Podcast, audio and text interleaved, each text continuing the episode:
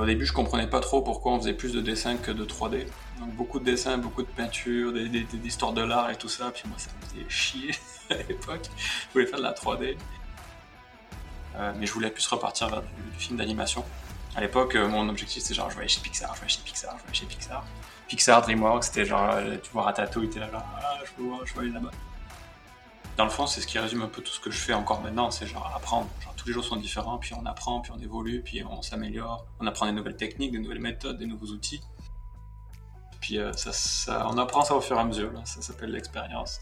de pas trop s'attacher euh, à des projets, euh, sachant qu'on n'est pas là pour sauver le monde. Donc. Et maintenant, pour sortir un truc moche, faut vraiment le faire exprès. Quoi. N'importe quel renderer Arnold ou viré ou n'importe quoi, là, ça, tu mets une lumière, puis c'est beau.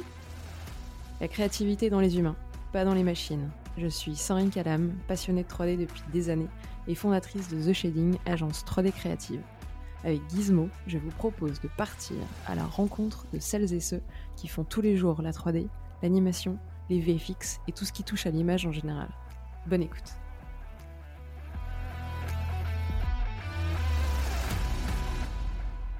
Salut Sylvain, bienvenue sur Gizmo. Salut Sandrine. Je suis ravie de t'accueillir pour cet nouvel épisode euh, où on va forcément parler VFX avec toi, euh, grâce à ton parcours et tes différentes expériences, où tu vas un petit peu pouvoir euh, nous parler euh, qu'est-ce qui t'a amené justement dans les VFX, qu'est-ce qui t'a motivé pendant toutes ces années et qu'est-ce qui te plaît encore aujourd'hui.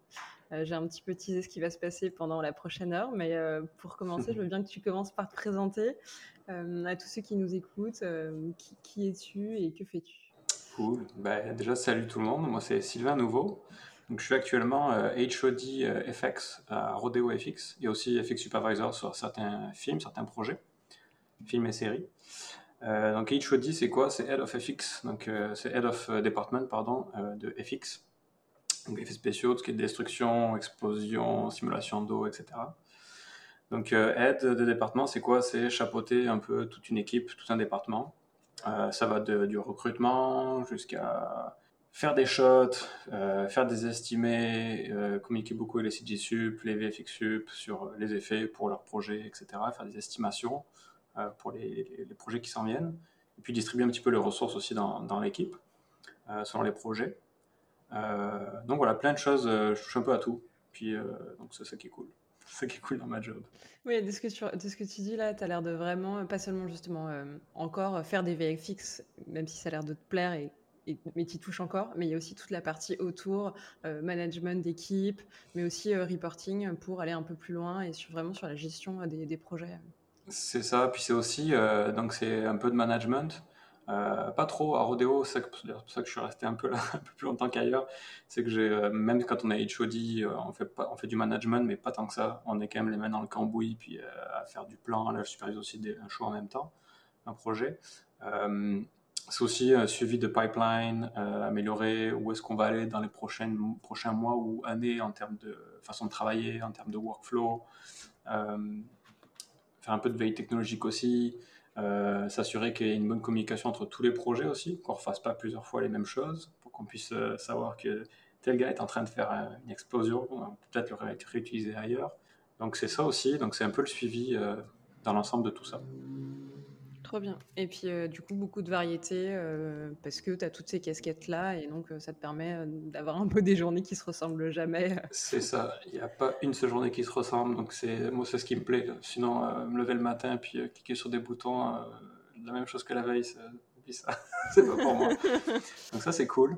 Et puis comme on a une position assez, assez intéressante, on a quand même un, mot à dire sur certaines choses, où on nous écoute souvent, en fait on nous fait confiance, les superviseurs, un peu tous les projets, quand ils ont besoin, ils viennent me voir, enfin moi et aussi les autres FX Sup du studio avec qui je travaille, euh, qui, qui dirigent les plusieurs petites équipes à Rodeo. euh, on en reparlera peut-être après en termes de, comment on est organisé en interne chez nous. Mais euh, c'est ça, donc euh, beaucoup de communication avec les gens, beaucoup d'appels, beaucoup de, surtout depuis le Covid, on travaille de la maison, donc, donc toucher un peu à tout, puis c'est ça, une journée, une journée ne se ressemble pas. On est amené aussi à faire, bah, faire partie des membres du jury dans les écoles, euh, faire du recrutement pour des stagiaires, pour faire préparer les programmes. Là, cet été, on a un stage, on a un, programme, euh, ce qu'on appelle Range à Rodeo, un programme avec pas mal d'internes, pas mal de stagiaires, par discipline. Puis ben, on s'occupe de faire le programme avec ça, avec nos artistes, avec nos, mentors en interne, pour les formations, pour les faire les former à certaines, certaines choses, faire des masterclass, etc. Donc on organise un peu tout ça avec des managers qui s'occupent vraiment de manager, puis organiser, faire des belles, fiches Excel, puis organiser tout ça dans un beau calendrier. Euh, donc c'est ça, toucher un peu à tout. Puis euh, à Rodeo, ce qui est vraiment cool aussi, c'est carte de superviseur, CGSUP ou VFXUP ou aide de département. Euh, on fait encore du shot, puis du setup, puis on, met les mains dans le cambouis, puis on travaille. On n'est pas des managers, on est sur le floor avec tout le monde, on n'a pas de bureau séparé quand on est au studio. On est sur le, sur le floor avec tout le monde, les, artistes à côté de nous, puis on travaille tous ensemble. Mm, mm. Et vous n'êtes pas du tout isolé et, de ce que tu racontes, tu as la partie sympa du job, à savoir, euh, bah, tu as cette variété sans être euh, totalement isolé, à juste devoir manager euh, des gens et être totalement désolidarisé de cette partie-là. Mm. Ça, parce que manager, on l'a pas appris, là. On, est, on, est, on est un peu devenu, entre guillemets, je dis manager avec des gros guillemets, mais on est un peu devenu par la force des choses, là, ou en tout cas on apprend continuellement à, ce sujet. parce que ça, on n'apprend pas à l'école. non, c'est clair. Donc, euh, en tout cas, pas dans ce que j'ai fait. Donc, euh, c'est ça, ça c'est un apprentissage au jour le jour. En, tout cas, oui, on l'apprend pas dans, dans, les écoles de, 3D ou pas dans les cursus euh, jusqu'à présent. ça va être parfait pour ma transition. Comment t'es arrivé au, VFX C'était quoi le début l'histoire? Alors, ça a été. j'ai pas fait beaucoup de studios, mais ça a été un parcours un peu classique, on va dire. Alors j'ai commencé, déjà premièrement, j'ai commencé en fait la 3D, je sais pas, je devais avoir 13 ans, 14 ans, quelque chose comme ça. Euh, j'avais mon premier ordinateur à l'époque, je sais un peu plus ce que c'était, mais euh, mes parents m'avaient offert mon premier ordi, puis euh, c'était pas, euh, c'était pas un truc sous DOS, là, c'était pas un vieux vieux truc, là, c'était sur Windows quand même, tout ça. mais mais c'est ça, donc je découvrais un peu l'informatique, on va dire, les, les PC. Puis ça a commencé un peu à m'intéresser, euh, je sais plus ce que j'utilisais à l'époque, mais des trucs pour faire des mises en page ou des choses comme ça, genre Publisher, je crois, Publisher 98 ou un truc comme ça, ou même avant, là, bref. Euh, faire des mises en page d'affiches, donc euh, je m'amusais à faire ça. Puis, euh, puis ça, puis rapidement, euh, c'était, je crois que c'est une, une espèce de déclic où je savais que je voulais faire quelque chose avec un ordi, là. je savais pas quoi encore, mais je voulais faire des trucs visuels avec un ordi. Mais j'avais pas encore conscience de qu'est-ce qu'on pouvait faire, quoi. Puis, puis je me rappelle, en fait, c'était, euh, j'ai un oncle qui faisait les, beaux-arts à, Toulon, mais il y, a, genre 20 ans. Là. Puis je sais même pas avec quoi il avait fait ça, mais je me rappelle avoir vu dans, son, dans un book, il faisait beaucoup de dessins, etc. je me rappelle avoir vu dans un book une, main de robot en 3D. Dans ma tête, c'était une main de robot de, malade. C'était sûrement genre juste deux cylindres à l'époque, qui était imprimé sur un book. Euh, puis, puis je sais pas pourquoi ça m'avait marqué. il m'avait dit, oh, on a fait ça avec l'ordinateur. Puis je sais pas, je dois avoir 10 ans, quelque chose comme ça. Puis, je sais pas, je c'est toujours resté au fond de ma tête. Puis, au moment donné, je me suis dit, tiens, je veux faire de, je veux faire de la 3D. Euh, donc, j'avais fait une école euh, avant Alors, j'ai fait l'ESMA comme école de 3D, mais avant ça, quand, j'ai fait, quand je suis entré à l'ESMA, je voulais, aller à l'ESMA, je voulais rien faire d'autre, je voulais faire de la 3D. Je savais que je voulais faire de la 3D. Et en fait, parce que j'avais commencé ça chez moi à la maison, euh, je découvrais un peu les magazines à l'époque qu'il y avait chez le, chez le buraliste, on va dire. Euh, les magazines papier avec des CD puis des démos dedans, puis des démos de, logiciels, Rhino s'appelait. Il s'agit toujours d'ailleurs, je crois, modélisation procédure, NURBS, euh, un truc comme ça. C'était plus un truc de design. Puis j'avais réussi à installer ça sur ma machine qui marchait, euh, c'était pas fait pour, mais ça marchait, puis je découvrais la 3D. puis, puis à l'école, j'étais en lycée technique en génie électronique, puis en... c'est là où j'ai vraiment réalisé que c'était ce que je voulais faire c'était j'utilisais un logiciel, puis on apprenait à faire des, trucs automatisés, on faisait des modèles en 3D, puis automatiser, puis scripter un peu des, trucs automatiques de barrières, des, choses qui s'ouvrent tout seul, des trucs vraiment basiques. Puis à un moment donné, le, prof me dit Bon, bah, sinon, regardez, il y a ce genre de trucs, il y en a qui font ça, c'est leur métier, puis ils, ont modélisé toute une pelleteuse, genre vraiment dynamique, physique. Euh, puis en fait, il faisait ça avec SolidWorks, qui est vraiment genre le truc de, de pas Autodesk, mais de Dassault, je pense, c'est Dassault maintenant qui distribue ça, SolidWorks, qui est vraiment un outil de euh, production design et design industriel. Puis euh, quand j'ai commencé à toucher ça, je ne voulais plus rien faire d'autre. donc, euh, donc ça, bah, après, j'ai commencé à installer genre 3ds Max à l'époque, 3D Max, 3ds Max, je sais plus comment ça s'appelait, mais des, des, premières versions des bêtas qu'il y avait sur, pareil, sur des disques de, magazines. On avait, on avait genre, je crois, 30 jours d'essai, puis après ça marchait plus, ou des trucs comme ça. Puis il fallait, fallait vite suivre le tutoriel de page en page, puis tu comprenais rien, il manquait la moitié des choses dedans, parce que c'était, oui, c'était des tutos sur des pages écrites. Euh, donc c'était, euh, donc c'est ça, c'était les premières trucs de 3D. Puis après, j'ai découvert qu'il y avait des écoles où on pouvait vraiment apprendre ça. Donc à Montpellier, il y avait, à l'époque, il y avait l'ESMA, il y avait Studio M, il y avait, euh, je ne me rappelle plus, Objectif 3D, je crois, enfin, d'autres écoles à Montpellier. Puis, euh, puis c'est ça, donc j'ai découvert l'ESMA, puis euh, je voulais à tout prix aller à l'ESMA. Donc j'ai fait l'ESMA, et puis j'ai fait trois ans là-bas. Je vais accélérer un petit peu, mais donc j'ai fait trois ans là-bas, c'était vraiment cool. C'était euh, à l'époque, la formation c'était trois ans, je crois que maintenant c'est plus que ça. Mm, mm. je crois qu'ils sont passés à cinq, ouais. Donc, euh, donc ça, c'était la partie 3D, il y avait différentes sections, mais c'était la partie 3D de, ça. Euh, donc c'était vraiment cool. Euh, au début, je comprenais pas trop pourquoi on faisait plus de dessins que de 3D. Donc beaucoup de dessins, beaucoup de peintures, des, histoires de l'art et tout ça. Puis moi, ça me faisait chier à l'époque. Je voulais faire de la 3D. Puis je comprenais pas pourquoi on faisait ça, je comprenais pas. Puis même jusqu'à la dernière année, ça, ça, ça à rien. Là, j'ai fait mon film de fin d'études, j'ai pas eu besoin de tout ça. Puis ça m'a pris un moment avant de me rendre compte qu'en fait, euh, si on sortait des trucs cool et puis que ça marchait, pourquoi on devenait bon après en 3D, c'était pas à cause de c'était pas grâce à la technique vraiment la 3D qu'on avait appris, mais plus avec les, comment dire, les démarches et la, la, sensibilité artistique un peu qu'on nous a, qu'on nous a inculqué un peu euh, dans cette école-là. Donc euh, ça, je, je, les, je les remercierai chaque jour pour la formation parce que c'était vraiment cool.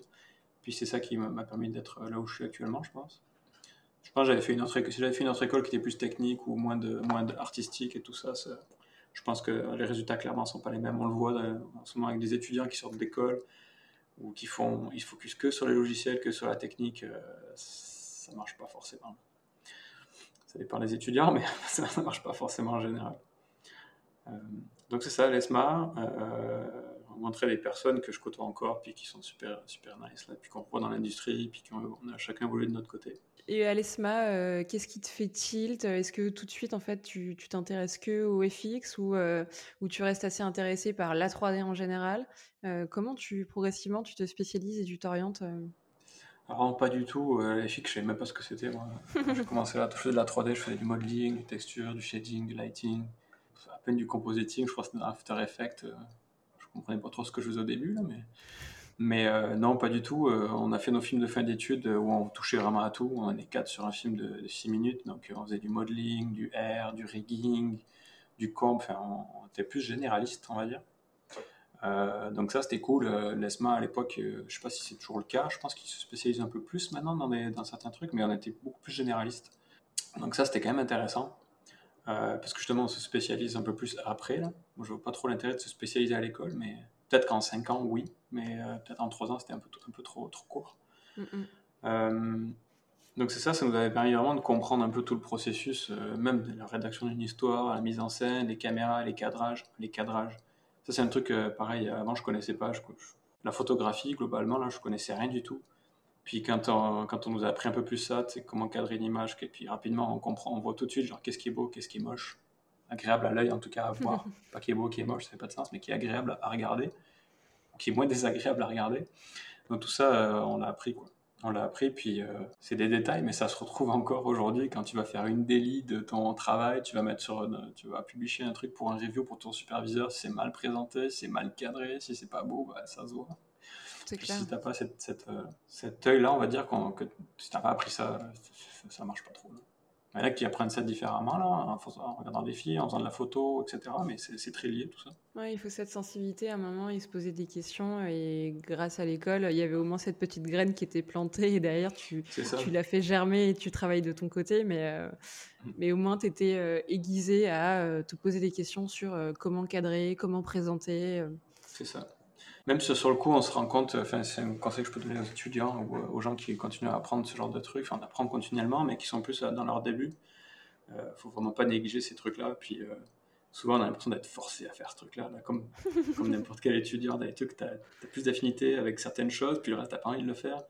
Mais à un moment donné, tu réalises que bon, ben, finalement, c'était pas pour rien qu'on nous forçait à apprendre ça. Il y avait une raison. Un peu comme des parents, hein, quand leurs enfants. Euh, de certaines choses. Donc, il faut, faut, écouter. Puis, c'est un, peu, un peu la même chose. Hein, mm, mm. Ouais, c'est clair. Et du coup, tu sors de l'école, tu es super généraliste. comment, tu, comment tu rentres dans l'industrie tu, tu, tu, postules à tout Tu postules seulement à certains postes où tu as vraiment envie de les essayer? Alors, c'est un plus, c'était un peu. je postule partout où je pouvais. Je me rappelle à l'époque, j'avais, on avait, j'avais mon petit carnet, un petit carnet d'adresses que ça n'existe plus, plus personne à ça. J'avais un petit calepin avec les adresses de tous les studios, tous les numéros rangés par, par, par nom.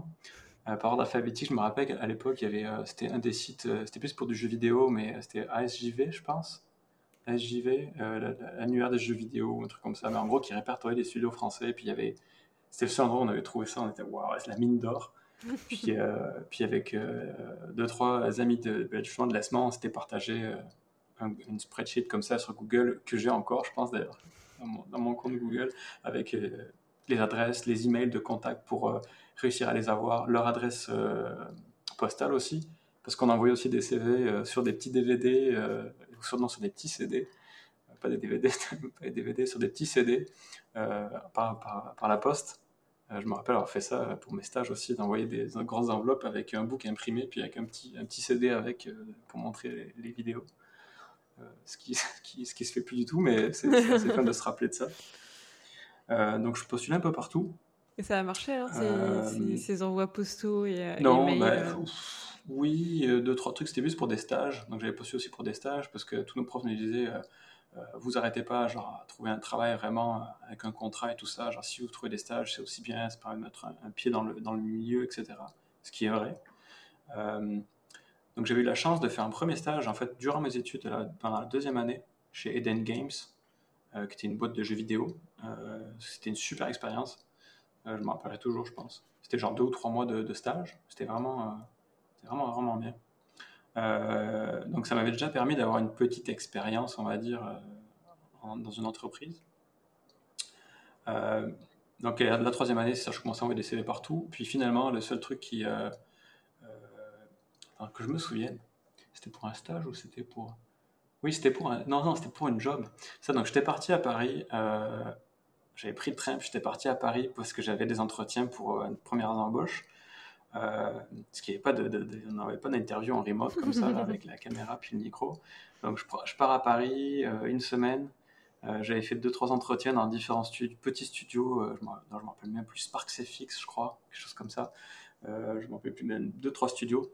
Puis moi je viens de la campagne du sud de la France, puis les grandes villes là je découvrais un peu. Puis en fait je passais des entretiens, puis au bout d'une semaine d'être là, là-dedans avec le, métro, les RER, aller à droite, à gauche, prendre des trucs et tout, ça m'a rendu fou. Je me dis, mais c'est quoi ce genre est-ce que je veux vraiment venir Est-ce que je veux vraiment venir ici?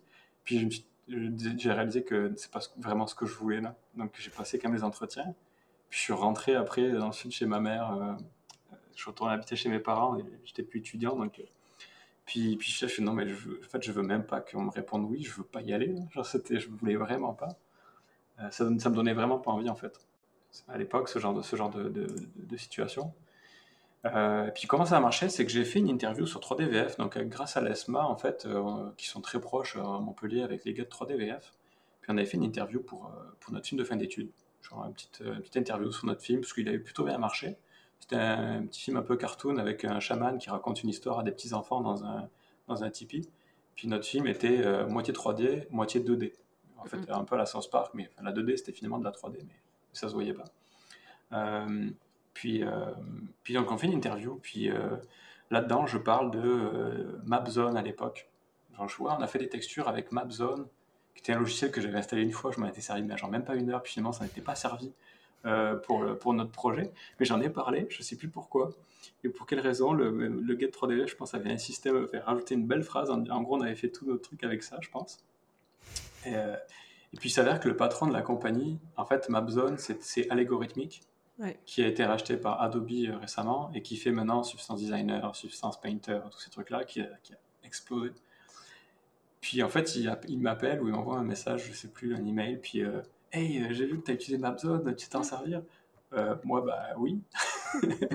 ah ben viens à Clermont-Ferrand, on t'offre une job, euh, un contrat, il m'a offert un CDI, je pense, directement et tout ça. Genre à Clermont-Ferrand, qu'est-ce que je vais faire là-bas? Bon, j'y vais.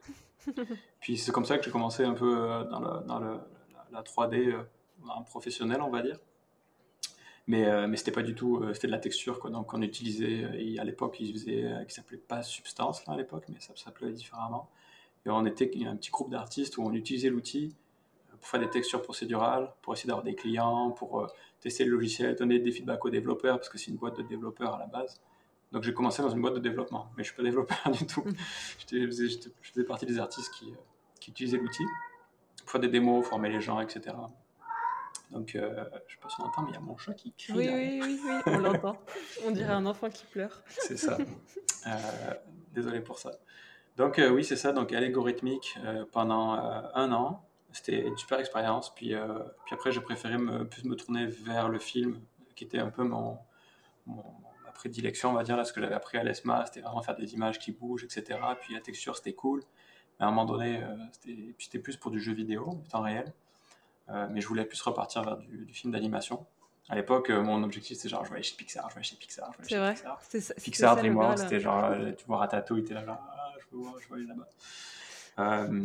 donc j'ai postulé chez, je suis parti en Belgique chez NWave Digital.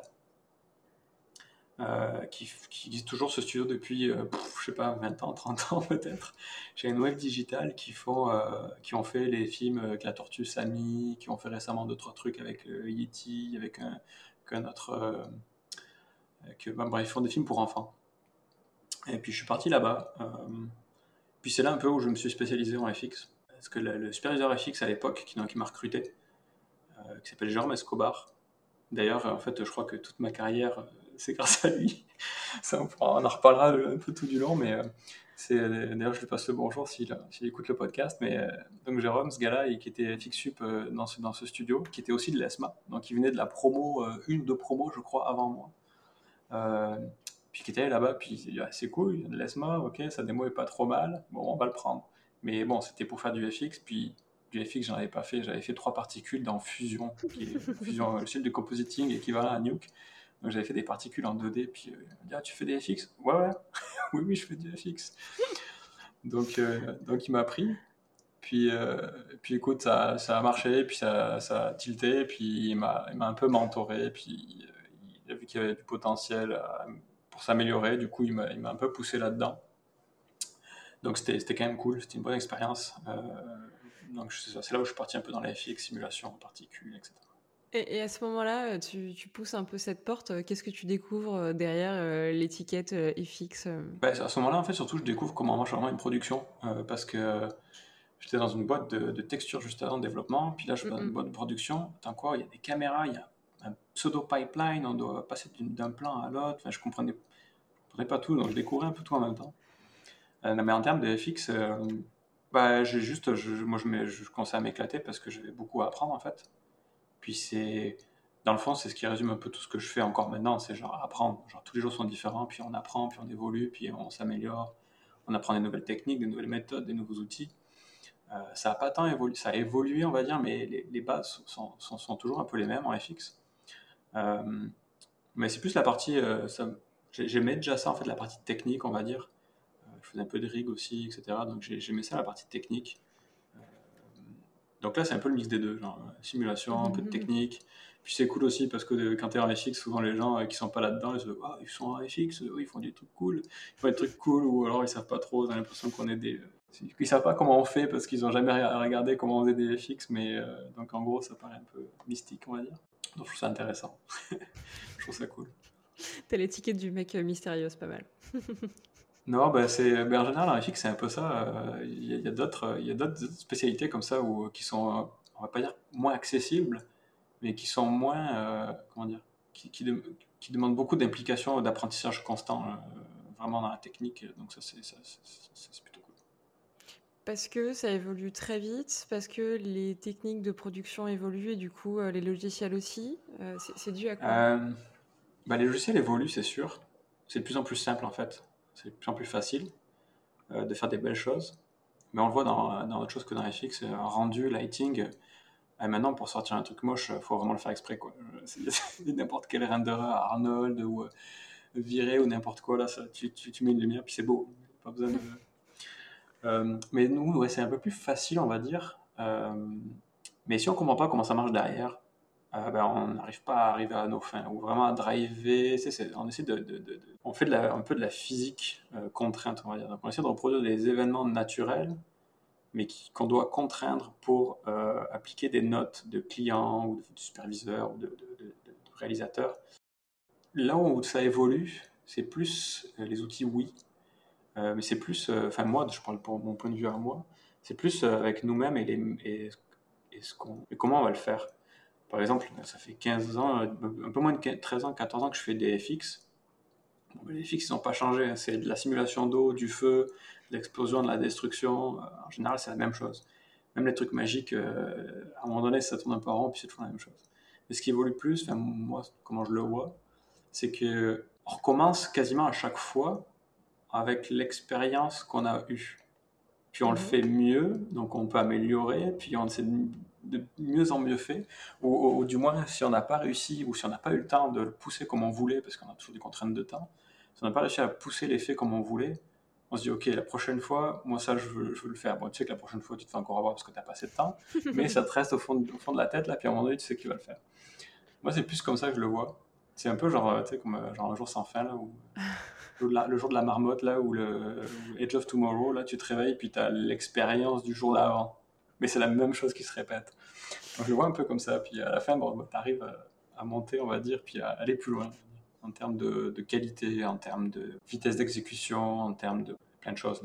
Euh, du coup, il y a quand même des bases en fait que vous pouvez reprendre euh, d'une explosion à l'autre, par exemple. Mais derrière, il faudra quand même l'adapter. Et grâce à cette base que tu reprends, en fait, ça te fait gagner du temps pour euh, bah, la pousser plus loin, rajouter plus de détails, rajouter des subtilités que tu n'avais pas pu faire la première fois et progressivement les étoffer.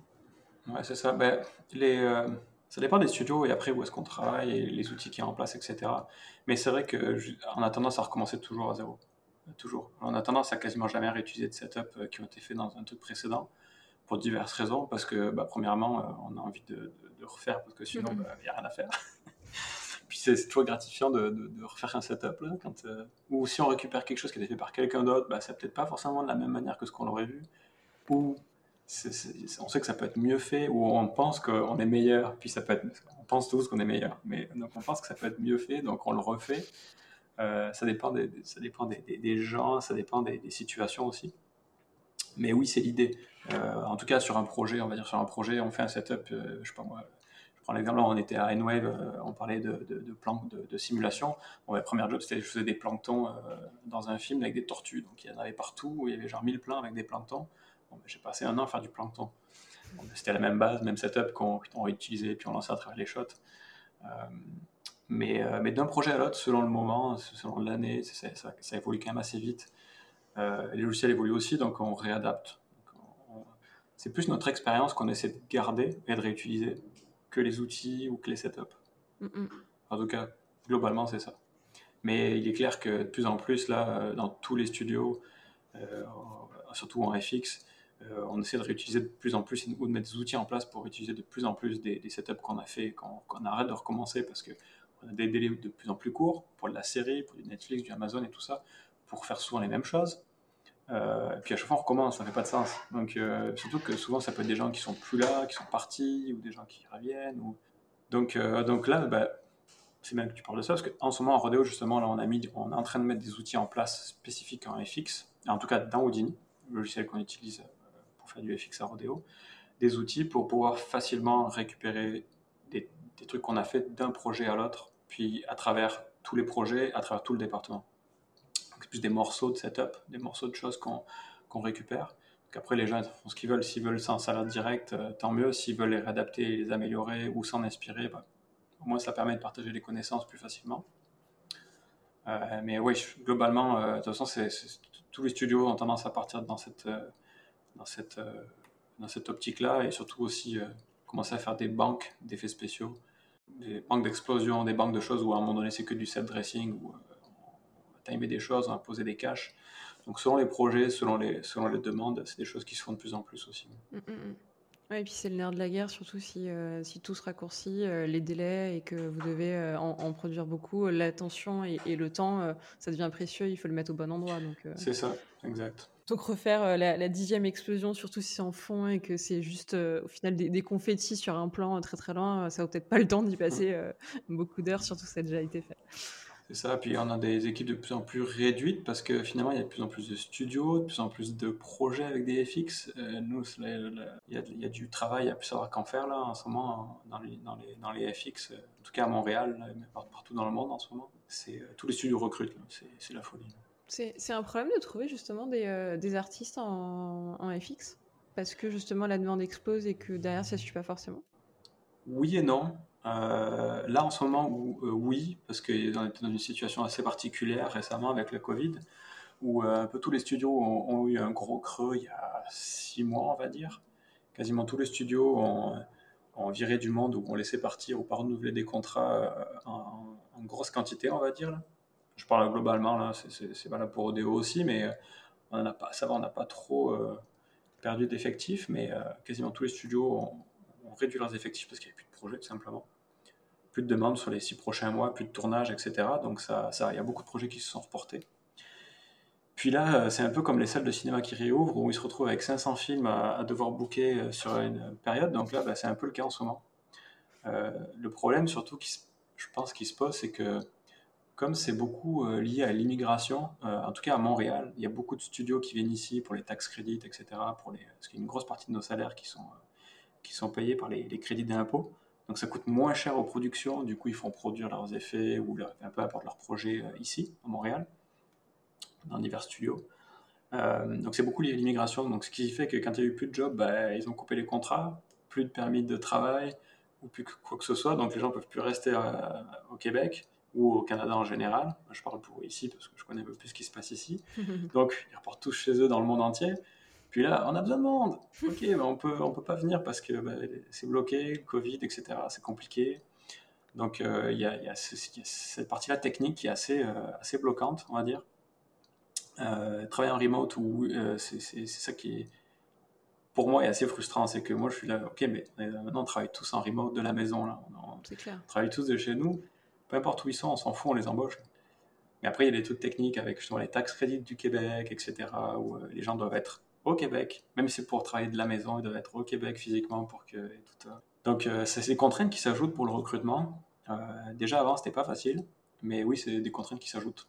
Euh, puis, surtout, ce qui est compliqué, c'est de trouver des, des, bons artistes, surtout des, des, artistes avec de l'expérience, qui sont autonomes, puis qui peuvent amener, monter le niveau dans les équipes. ça, c'est de plus en plus difficile à trouver, en tout cas pour moi, en tout cas pour, pour en ce moment, pour Rodeo, c'est pour les besoins qu'on a et, nos, critères, c'est assez compliqué.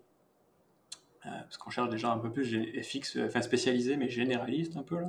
Donc, euh, qui sache vraiment qu'est-ce qui se passe en amont, puis en aval, puis euh, faire un peu de shading, un peu de lighting, un peu de comp pour présenter ces choses, etc. Donc, comprendre un peu plus vraiment la CG, là, c'est pas que de la mhm. simulation. donc, ça, c'est de plus en plus compliqué. Euh, mais je pense un peu dû aux formations aussi des, écoles qui se spécialisent un peu trop, puis qui ça peut pas convenir à certains studios, on va dire, selon les, selon les besoins. Et vous en faites partie, euh, vous êtes un peu moins euh, favorable à cette spécialisation, en tout cas pas si autant niche pour un tout petit, avoir un spectre un tout petit peu plus large et, être un peu autonome sur, sur d'autres tâches quand justement, ce que tu décris, vous avez besoin de présenter le plan, t'as pas forcément un compeur qui va passer derrière, tu dois être autonome pour pouvoir le présenter et, ça. plutôt rapidement. Ça, même quand c'est des bases. Donc nous, c'est ça quand, enfin moi en tout cas, ce que je recherche pour mon département parce que c'est nos besoins, on va dire. Mais euh, il y a des studios où euh, c'est pas ça du tout. Moi, j'étais un PC. Euh, qu'après Noël, j'étais un NPC. Et puis, c'était pour montrer des trucs qui sortaient de FX qu'on savait pas si ça allait marcher après, quoi. Parce qu'on faisait juste un, un playblast, un flipbook, puis on montrait ça, on montrait juste des, des points, des pixels, puis c'est pas lighté, pas shadé, pas, pas quoi que ce soit. Puis souvent, moi, pour moi, mon, point de vue, c'est lié. Là, on est là pour faire un ensemble, on va dire, dans un mm-hmm. effet. On n'est pas là juste pour faire un truc qui bouge.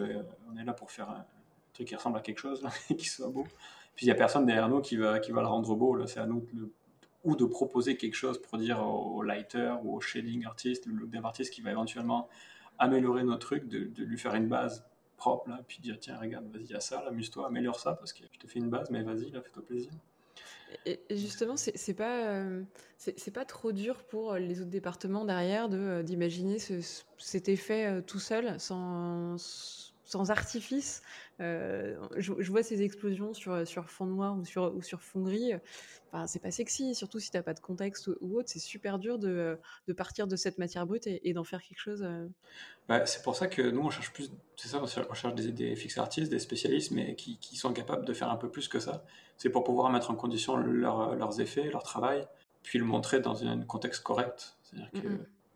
C'est marrant que tu parles d'une explosion sur fond noir. Nous, une explosion sur fond noir. Moi, FX Sup euh, sur un show, le premier truc que je lui ai demandé, je fais, bah, moi ça parce que je sais pas si c'est dans le noir, si ça va éclairer le set, je sais pas s'il y a de la pluie de vent, je sais pas si c'est sur un fond noir. C'est toujours beau sur un fond noir. Non, non, on est plein jour. Ton explosion, on la verra pas, donc il va falloir la retweaker. Euh, euh, t'as pas de motion blur, t'as pas ci, t'as pas ça. Regarde dans la shot, c'est caché par un gars qui est en avant, qui est dans la plate devant, puis on le verra pas, elle est pas au bon endroit. Donc, nous, on, toujours on essaie de montrer nos trucs le plus possible en contexte. Euh, c'est pour ça que ça demande un petit peu de. On ne demande pas non plus de faire des, chefs-d'œuvre, là, mais de au moins mhm. présenter sa propre. Puis même satisfaisant pour l'artiste aussi de voir son truc en condition puis qu'il marche. Et puis on est sûr surtout que ça ne nous revienne pas, parce que ce qui se passe souvent, c'est qu'on montre un truc, le VFXU, puis fait Ah, génial, la simulation, euh, top. Puis tu l'envoies sur le lighting, puis tu n'as rien qui marche, tu n'as pas les t'as pas les, bons trucs, t'as pas les bons attributs qui vont suivre. Je sais pas moi, je prends l'exemple de l'eau par exemple. on a des attributs pour faire de la, mousse, etc., pour euh, faire de la forme au-dessus de l'eau. Bon, bah, autant il n'y a rien qui marche, puis t'as pas de motion blur, puis t'as rien. Donc ça nous revient.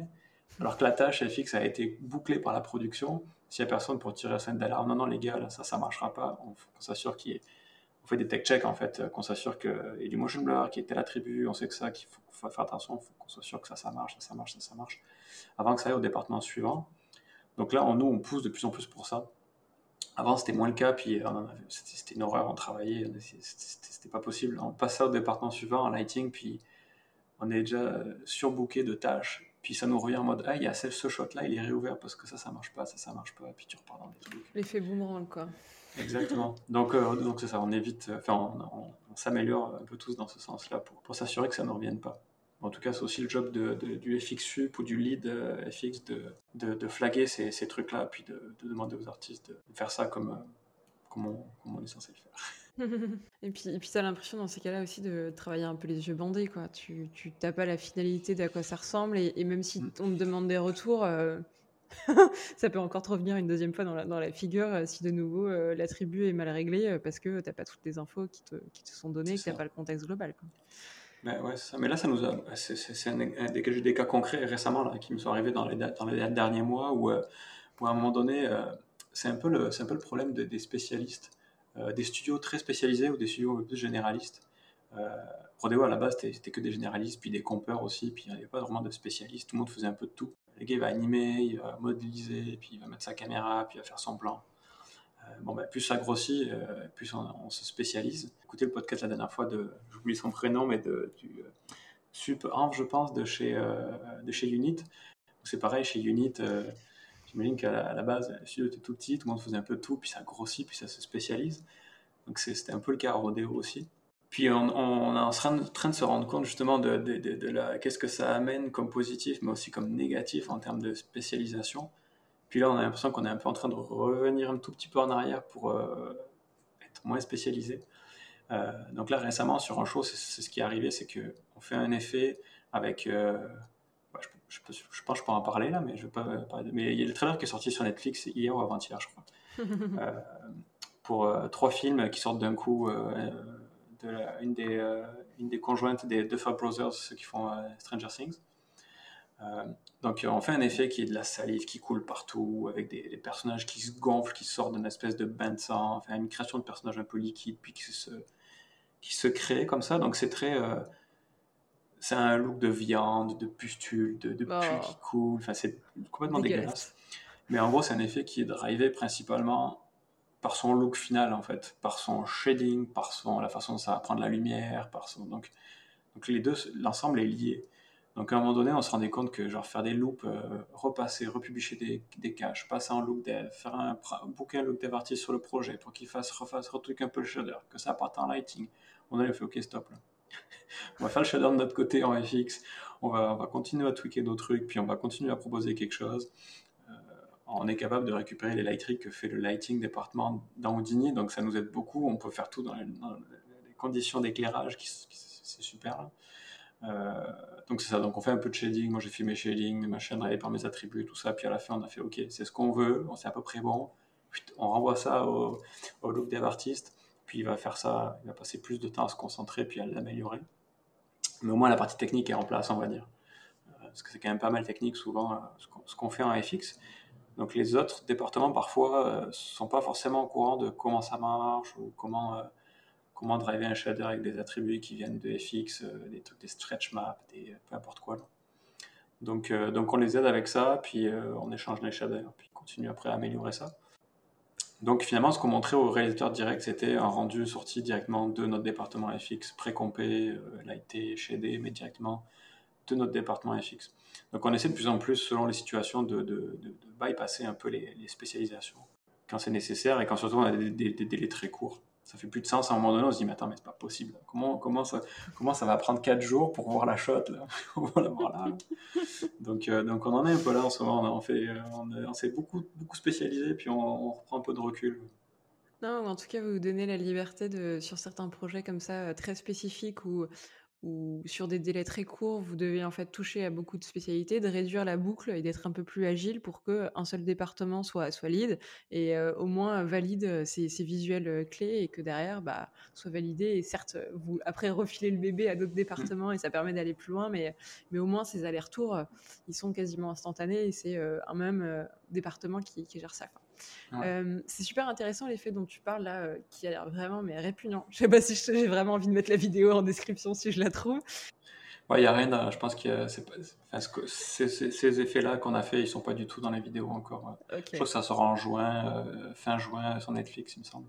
tout, à l'heure, tu nous parlais de les, les, FX, c'est beaucoup basé sur, sur la physique, mmh et vous devez reproduire cette physique-là dans, dans, un environnement 3D comment tu te bases sur un effet comme ça qui est quasiment un peu surnaturel pour bah, le, rendre crédible alors que tu l'as peut-être jamais vu nulle part ailleurs et qu'il va vraiment falloir que les artistes le créent?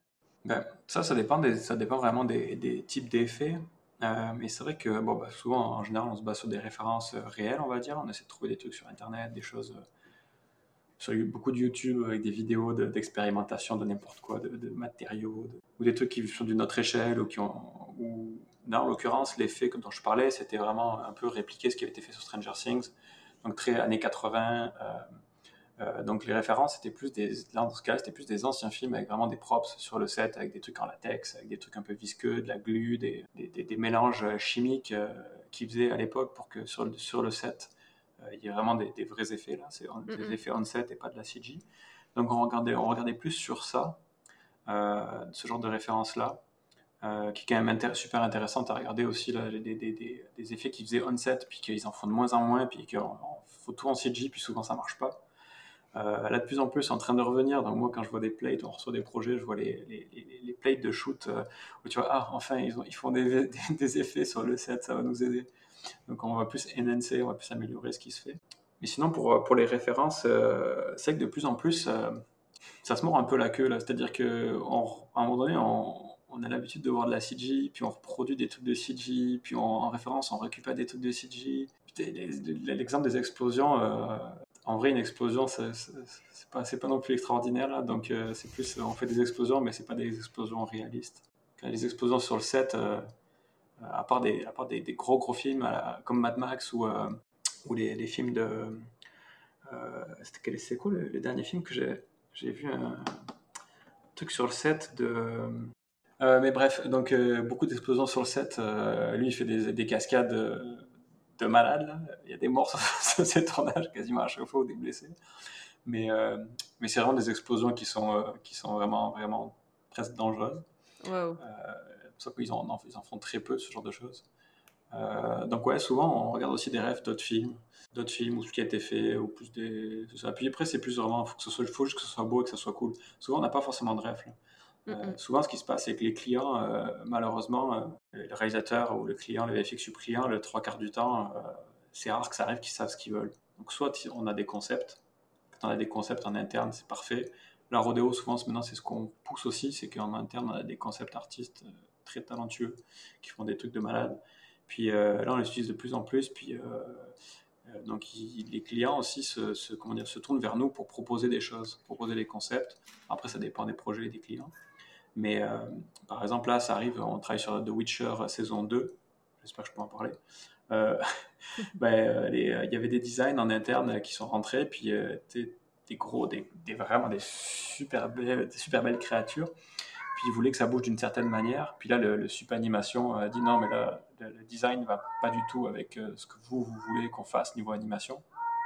Donc, euh, donc ben, on, a redesigné les personnages, on a proposé des choses, on a refait des concepts. Enfin, je dis on, c'est. Euh, moi, j'étais même pas inclus là-dedans, c'est Rodeo. Les, les, super artistes qui ont, qui, qui étaient sur ça. Euh, donc on a refait des concepts, refait des designs, des sculpts ZBrush, puis là c'est parti, puis les assets ils sont super beaux, puis ça fait vraiment ce qu'ils voulaient. Donc là c'est génial parce que les clients d'un côté ils sont en confiance, puis ils demandent même genre proposez-nous des choses, euh, et puis ça marche. Puis c'est là où on se rend compte que les projets dans lesquels on est impliqué vraiment du, un peu du début du concept jusqu'à la fin, bah, le résultat s'en ressent. Puis les artistes qui travaillent dessus s'en ressentent. C'est plus un projet, euh, pas un projet perso on va dire, mais on fait quelque chose du début à la fin. Ouais, il y a une cohérence qui s'en, qui s'en dégage et tu sens que c'est pas juste des pièces rapportées et que chacun a voulu rajouter un truc mais sans comprendre pourquoi c'était fait et le pourquoi. Parce que, malheureusement, souvent c'est ce qui se passe sur des projets où euh, on a peut-être 200, 300 plans, on a même pas, on a un pitch de l'histoire, mais on sait pas ce qui se passe avant, pas ce qui se passe après. Euh, puis des fois, ça se voit dans des films où tu sens, sens très bien que ça a été fait par différents studios. et puis, euh, donc c'est ça. Donc c'est ça je divague un peu là, mais la première question c'était pour les références. c'est pour les références, mais, euh, mais t'es parti, mais c'était très bien. Euh, mais en fait, du coup, de ce que tu racontes, c'est que vous êtes plutôt en fait libre et force de proposition pour euh, guider le client et les orienter. et plus il y a des visuels percutants qui sont validés grâce au, concept, plus derrière vous, ça vous aiguille pour essayer de proposer des, FX le plus en accord par rapport à ce que le client est déjà en train de s'imaginer. Euh, quitte, à, ce que ce soit pas 100% réaliste par rapport à des rêves que vous auriez pu voir, mais que ce soit euh, euh, beau et, et, raccord par rapport à, ses attentes et à l'histoire que vous êtes en train de raconter. Mmh. Ouais, c'est vraiment. c'est ça, qui est, ça qui est intéressant aussi, enfin intéressant ou pas là, dans les VFX, c'est que chaque projet va être différent.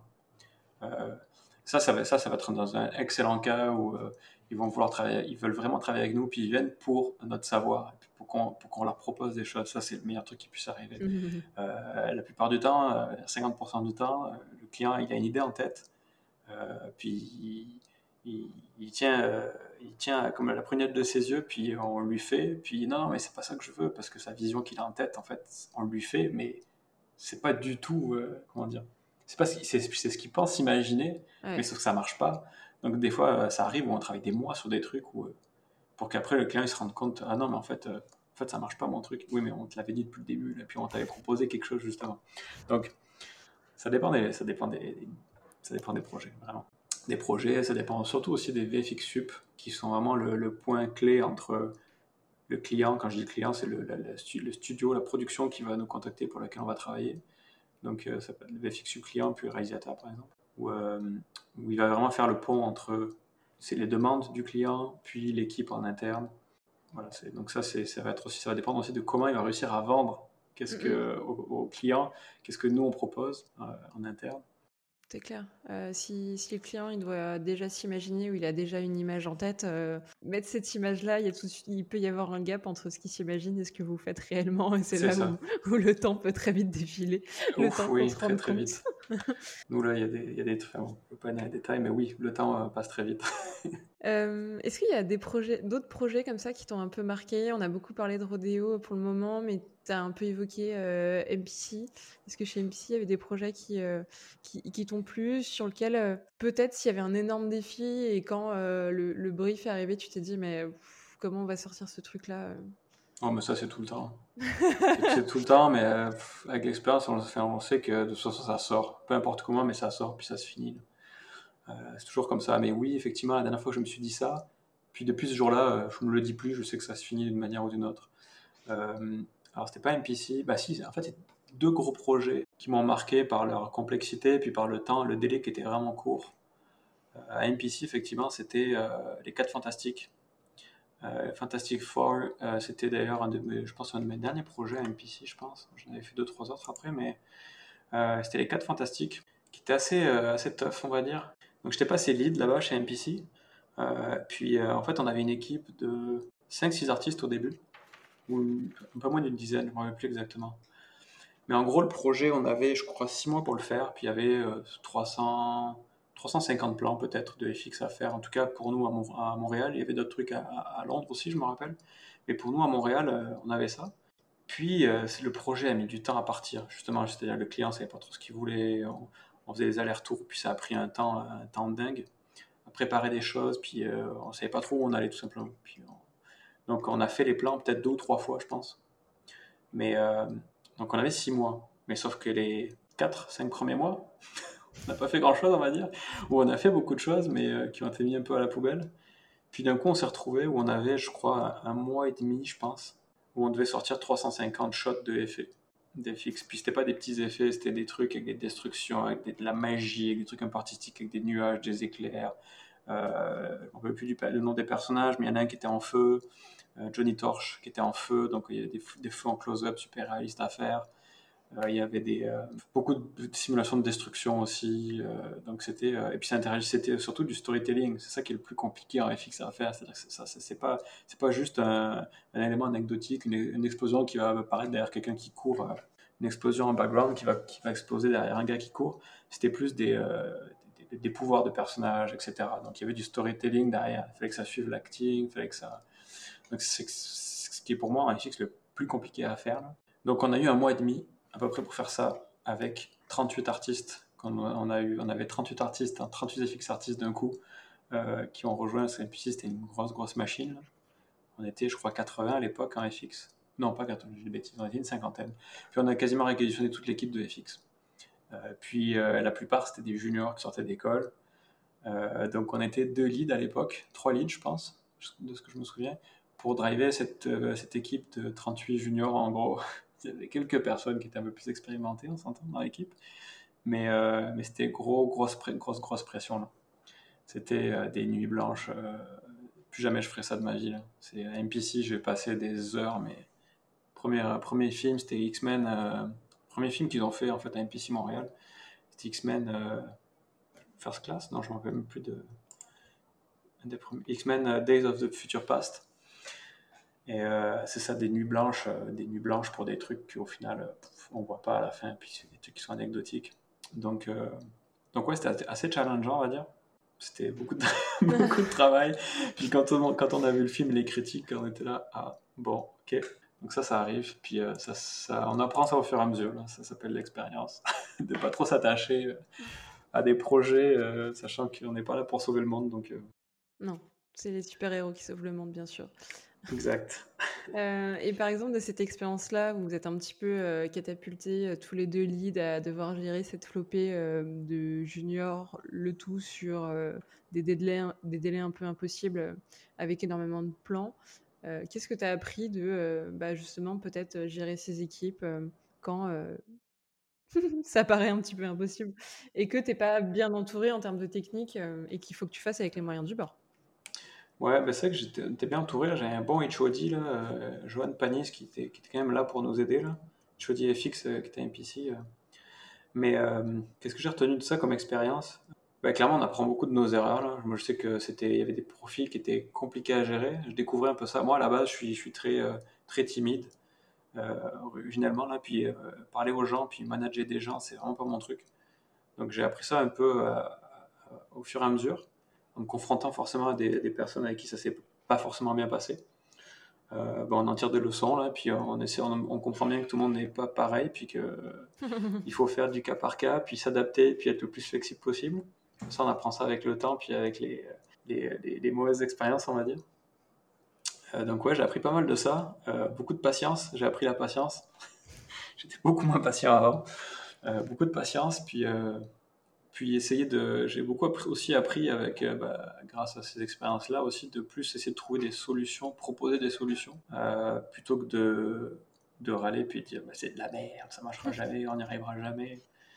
Euh, parce que c'était plus, j'étais plus comme ça avant, donc là je le suis un peu moins. je suis pas encore. Donc je sais ça, j'ai pas mal appris ça. mais c'est marrant parce que ces projets compliqués, on a tendance à, je sais pas si, je pense qu'il y a un instinct de survie où on oublie très vite les mauvaises choses qui se sont passées. Je, vois ça, c'est assez récurrent quand j'en parle à d'autres personnes dans le milieu, puis genre tous les projets où ça s'est mal passé, rapidement au bout de au bout de six mois, quand on leur demande euh, ce projet-là, ah non, c'était cool. Je mais on a failli tous mourir sur ce projet-là, tu te rappelles pas? Donc, euh, notre cerveau, je pense, oublie les, mauvaises expériences comme ça. On essaie d'en retirer le plus de positif, mais, euh, mais oui, c'est notre, cerveau, c'est un mode survie, je pense. Du coup, tu t'es positionné plutôt comme celui qui accompagne et qui, et, qui aide que celui qui, qui enfonce en disant justement c'est de la merde ou autre pour, essayer de pousser les gens vers le haut et, euh, et surtout d'essayer d'en tirer le meilleur euh, pour les aider à sortir, euh, sortir les plans. C'est ça, bah, c'est un peu, c'est un peu la, la, job de manager. Après, là, c'est vrai que c'est ça. Moi, j'essaie de, faire, on essaie de, s'améliorer de plus en plus là-dedans. Moi, j'essaie de m'améliorer de plus en plus là-dedans aussi. Mais, mais oui, je pense pas que j'étais vraiment comme ça à ce moment-là sur ce projet. Mais j'étais plus en mode, en mode bourrin. C'est de la merde, ça marche pas, donne-moi ta scène, je recommence tout. C'était plus comme ça, je pense. Euh, ça, on apprend aussi que ça marche pas forcément. On se fait pas que des amis. mais, euh, mais des fois, des fois, il y a des situations où on est obligé un peu d'arrêter de, comment dire, d'arrêter de caresser dans le sens du poil. Puis euh, à un moment donné, je dis, ok, c'est bon là. On va te faire passer sur autre chose, puis donne-moi ta scène, puis on va voir ce qu'on peut faire, puis s'il y a quelqu'un qui peut aider. Parce que ouais, parfois, c'est forcément pour l'artiste, c'est très frustrant là, quand ça arrive parfois dans des rushs où ils sont sur une tâche depuis des mois, puis on voit très bien que ça évolue pas, puis ça avance pas. Puis là, la production, ok, c'est bon, on arrête les, on arrête les, euh, les frais, on donne ça à quelqu'un d'autre. Puis ben, les productions vont pas forcément prendre le temps d'expliquer à l'artiste euh, qu'est-ce qui s'est passé, pourquoi, du comment. Puis il voit quelqu'un d'autre qui récupère ses tâches, donc euh, c'est pas forcément bien pour l'artiste et, son moral. donc donc euh, c'est ça. Ça, moi, je comprenais pas ça avant. Maintenant, je le comprends. Après, être avoir aussi, été, euh, comment dire, euh, confronté à leur situation en tant qu'artiste, je, je, le comprends un peu plus. Et tu es capable de tempérer, de faire un peu le service après-vente en expliquant le contexte et en prenant un peu plus de temps comparé à la prod qui ne le ferait pas forcément. Quoi. Ouais, c'est ça. J'essaye un peu. Des fois, forcément, on n'a pas forcément le temps parce qu'on n'est pas au courant de que ça a été changé ou que ça a été fait. Et puis, du coup, c'est un peu trop tard. Puis il y avait un autre projet euh, qui était vraiment dur, euh, un peu dans le même genre, c'était Overlord. C'est marrant parce que c'est des projets euh, que personne ne se souvient. C'était Overlord chez Rodeo. Où pareil, j'étais lead dessus, lead FX. Puis ça a été un projet très très très compliqué. Je me rappelle même plus des raisons, mais c'était très compliqué. Mais à tel point où beaucoup de gens ont quitté le studio à cause de ça beaucoup de burn-out, beaucoup de gens qui ont craqué, beaucoup de des gens qui partaient en pleurs, des gens, on va dire, de la production euh, qui, que tu les voyais passer le matin à 9h en pleurs puis qui partaient. Quoi. Mais c'était des trucs euh, très, très. Euh, ça arrive dans tous les studios. Là. Il y a des projets comme ça. Il y en a un une fois de temps en temps. Là, puis c'est une expérience. Est-ce que ces projets-là, c'est des espèces de catalyseurs où il n'y a pas que en fait un, un, un couac, mais énormément en fait de, problèmes qui se superposent et du coup, vraiment en fait, c'est rouge sur tous les états. Ouais c'est dur à pointer du doigt, genre, c'est quoi le problème? Il y en a tellement que, en fait, c'est là où ça explose. Et... C'est ça. Là, c'était particulier sur ce projet-là, ça, ça m'est arrivé une fois. Euh, mais bon, on en retire, de, moi, j'en retire des, des, des, excellents, euh, comment bonne expérience de ça finalement, parce que finalement, c'est là où on a souffert, les projets où on a souffert le plus, de là où on est un peu le plus fier, parce que je crois que c'est le seul projet sur lequel je suis vraiment fier des FX qu'on a, des FX qu'on a sortis, alors que personne n'en a parlé, puis on n'a jamais rien vu, mais, mais c'était une super expérience quand même. Quoi. Puis ça te permet de voir aussi où sont tes limites, ou les limites des autres. tu disais que tu étais assez fier de ces FX-là. Comment tu, juges un peu des FX justement qui sont euh, bah, très percutants, euh, magnifiques, et d'autres dont tu es un peu moins fier. Euh, et justement, ces FX-là, tu vas peut-être faire faire des modifs aux gens de ton équipe parce que c'est pas montrable, ça passe pas il, est où le, curseur et c'est quoi un FX, un FX sublime et, qui passe à tous les coups, qui est validé et dont tu peux être fier? Ouais, ouais ça, c'est une question un peu compliquée là, mais c'est une bonne question. Mais euh, bah là, dans ce cas-là, par exemple, pour Overlord, pourquoi je suis fier des trucs qu'on a fait, c'est qu'on était très peu, on était 3, 4, euh, avec des gens qui n'avaient pas forcément beaucoup d'expérience. Puis c'était pareil, c'était ma première expérience en tant que lead à Rodeo. Puis puis on a fait des trucs, même en le revoyant maintenant, puis on n'avait pas de pipeline, on s'envoyait des caches par email, puis c'était des, des trucs, c'était, vraiment, archaïque, là, c'était vraiment archaïque. Mais, mais quand je revois ce qu'on a fait, je me dis, mais attends, mais si on avait à le refaire maintenant, même avec 10 personnes, je serais pas capable de faire, de faire mieux. Donc, euh, on est déjà motivé, il y avait une bonne ambiance. Puis surtout, on a, en tout cas, sur ce projet-là, j'en suis, fier parce qu'on a réussi à, j'ai réussi à pousser, en fait, à faire un peu le tampon avec la production pour pousser, dire non, non, ça, euh, ce truc-là, ça nous prend du temps. Puis on va vous le montrer quand ça va marcher. Puis euh, en général, euh, les productions, non, non, mais on veut voir un truc, ok, quand est-ce que tu nous montres un, premier truc, un, premier ref, un premier whip? Bah, tu sais, je peux te montrer ça demain ou dans trois jours par exemple. Puis le lendemain, ok, on peut voir quelque chose. non, mais je t'ai dit dans trois jours. Ouais, mais là, euh, on aimerait voir quelque chose parce qu'on veut être sûr que ça avance puis que c'est dans la bonne direction. Donc, c'est un peu genre le lead qui, qui, tempère un peu ça ou le sub du projet qui va dire non, non, mais attendez, fais un truc qui marche. Puis sur ce projet-là, j'ai vraiment poussé pour ça, à tel point qu'on montrait très peu de choses. Puis euh, je pense que les, les, CG Sub qui faisaient l'intermédiaire avec la prod, euh, je pense qu'ils devaient, ils devaient transpirer, ils devaient suer pendant des mois. Puis finalement, on va vous montrer un truc, puis ça va être bon, quoi. Puis c'était un plan séquence de 2000 frames, je crois. 3000 frames, où c'est un gars qui court, qui sort d'un bunker, qui s'évade, puis ça explose partout derrière, t'as les explosions partout, puis ça s'effondre, ça se collapse, puis derrière, après il sort de la ville, t'as une église, le village s'effondre, shockwave, enfin c'est un enchaînement de FX. Puis c'était vraiment du timing, etc., faire que, soit, que ça matche aussi avec l'acting, mm. parce qu'il y a le personnage qui était en, devant la caméra, puis il court, puis la caméra le suit. Euh, puis gros plan séquence, puis euh, donc c'était vraiment de, la, chorégraphie, euh, d'explosion, de, différents effets qui se lient entre eux. Puis je poussais vraiment pour montrer un truc qui marche, parce que je savais qu'on pouvait faire un truc qui marche, puis je savais comment le timer ce truc-là, puis je savais comment, comment on pouvait le faire. Donc on a poussé, poussé, poussé. Puis on a montré une version, puis euh, ils ont montré une première version au réalisateur, puis il a fait Ah, la, la, porte au fond là, elle s'ouvre pas très bien c'était par rapport, c'était genre, c'était un truc qui était sur la play, je crois, puis il n'y avait aucune note, zéro note sur, le, sur la chorégraphie, sur le look des effets, etc. Puis c'était, genre, ah yes, j'ai eu raison de faire ça, puis c'est dans, ce sens-là où j'étais assez satisfait, on va dire. Euh, puis c'était pareil pour d'autres séquences où on a, on, a, on a, pris le temps de pousser les choses, en fait, sur tout ça. On a pu ajouter ce qu'on voulait, en fait, tout simplement. Puis il n'y a rien de mieux. C'était qui tout double comme, comme Paris, c'est-à-dire... Euh, oui, c'est un peu ça. Mais, euh, mais par contre, si ça marchait, ça pouvait vous permettre justement de tout sortir dans, dans les temps, euh, malgré l'équipe réduite, et ça voulait dire vous faire confiance et ce qu'on fait les CG Sup en prenant sur eux. Mais, mais au moins, vous aviez des plans de, de, qualité avec pas des, des, des, retours ou des retakes de gens flippés qui ont peur que tu le finisses pas correctement alors que l'intention elle est bonne et tu sais où tu vas. Quoi. Ouais, c'est ça, parce que souvent, quand nos effets sont pas poussés ben, en termes de shading, rendu, etc., si on montre ça à un superviseur, à un FXU ou un client qui n'est pas forcément habitué à avoir du FX, ben, il n'est pas capable de juger, genre, ok, est-ce que c'est bon, est-ce que c'est pas bon, comment ça va donner après. Donc souvent, on a des notes, on a des retours sur des trucs qui n'ont pas rapport, puis, euh, puis ça nous fait ralentir plus qu'autre chose. Qu'est-ce qui, d'après toi, t'a euh, le, plus fait progresser euh, sur tes différentes productions euh, Ça a été des, retours, tes, tes sup, tes leads, au, contraire des, challenges où les délais sont toujours plus courts et c'est à toi de te sortir et de trouver des solutions? Bah, Il y a deux trucs. Il y a la partie plus management, on va dire, relationnel social, on va dire, avec les gens. Puis la partie plus technique. La partie technique, moi, ça a été de, de démissionner d'MPC pour aller à Rodeo, parce qu'on n'utilisait que Maya à l'époque chez MPC, puis moi, je voulais vraiment faire du Houdini, puis pousser Houdini, puis la seule manière que je voulais de faire ça, c'était de bouger ailleurs, dans une compagnie qui utilise que du Houdini. Puis quand je suis arrivé à Rodeo, puis que j'ai commencé à toucher Houdini, ah mais là, j'ai l'impression que genre, euh, j'avais perdu 8 ans de ma vie à faire du Maya, ou enfin 8 ans plus que ça, enfin j'avais perdu ma vie à faire du Maya, là. puis je sentais que c'était bloqué, là, tu pouvais pas aller plus haut, puis poste dans Houdini, puis j'ai appris énormément de, des artistes qui avaient là-bas, des sup et des leads euh, qui faisaient du Houdini euh, quand je suis arrivé. Puis j'ai appris beaucoup, beaucoup, puis techniquement ça m'a catapulté, puis euh, c'est génial, quoi. Il n'y a, pas mieux. Et puis en termes de. C'était quoi la question d'origine? Ce qui t'a le plus fait progresser? A plus fait progresser bah, C'est plus les responsabilités qu'on m'a données. j'ai eu la chance que, eu la chance que les, les gens, tout le long de ma carrière, m'ont fait confiance assez rapidement.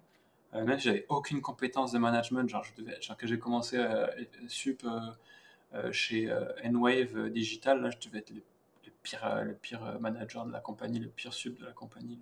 Genre, j'avais aucune idée de comment, comment parler aux gens, comment interpréter, ou comment donner des notes, ou comment genre, juste parler aux gens tout simplement.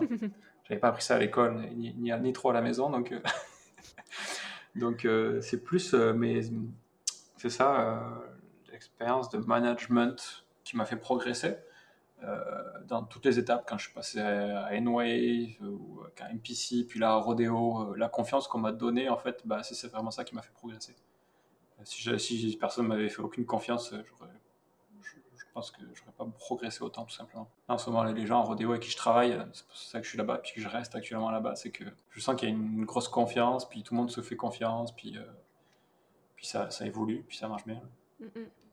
Euh, mais ça suppose que tu t'es beaucoup remis en question sur toutes ces expériences où euh, tu sentais des couacs au sein de l'équipe de management pour essayer de comprendre ce qui avait pu un peu euh, pêcher dans toi ta communication quand tu voyais peut-être que tu pouvais blesser ou braquer euh, certains ou qu'au contraire tu n'avais peut-être pas le résultat euh, escompté ça voulait ça nécessitait quand même que tu aies des grandes oreilles pour que, certes, pendant la production, tu avais fait avec les moyens et avec qui tu étais à ce moment-là, mais, mais derrière, tu apprenais de qui tu as pu être et, comment tu avais pu agir. Ouais, bah, en fait, moi, c'est un peu ça qui, euh, à chaque fois aussi, quand j'ai bougé d'un studio à l'autre, c'est que j'apprends, là où je suis, j'apprends des choses, j'apprends, j'apprends, j'amène ce que j'ai à amener.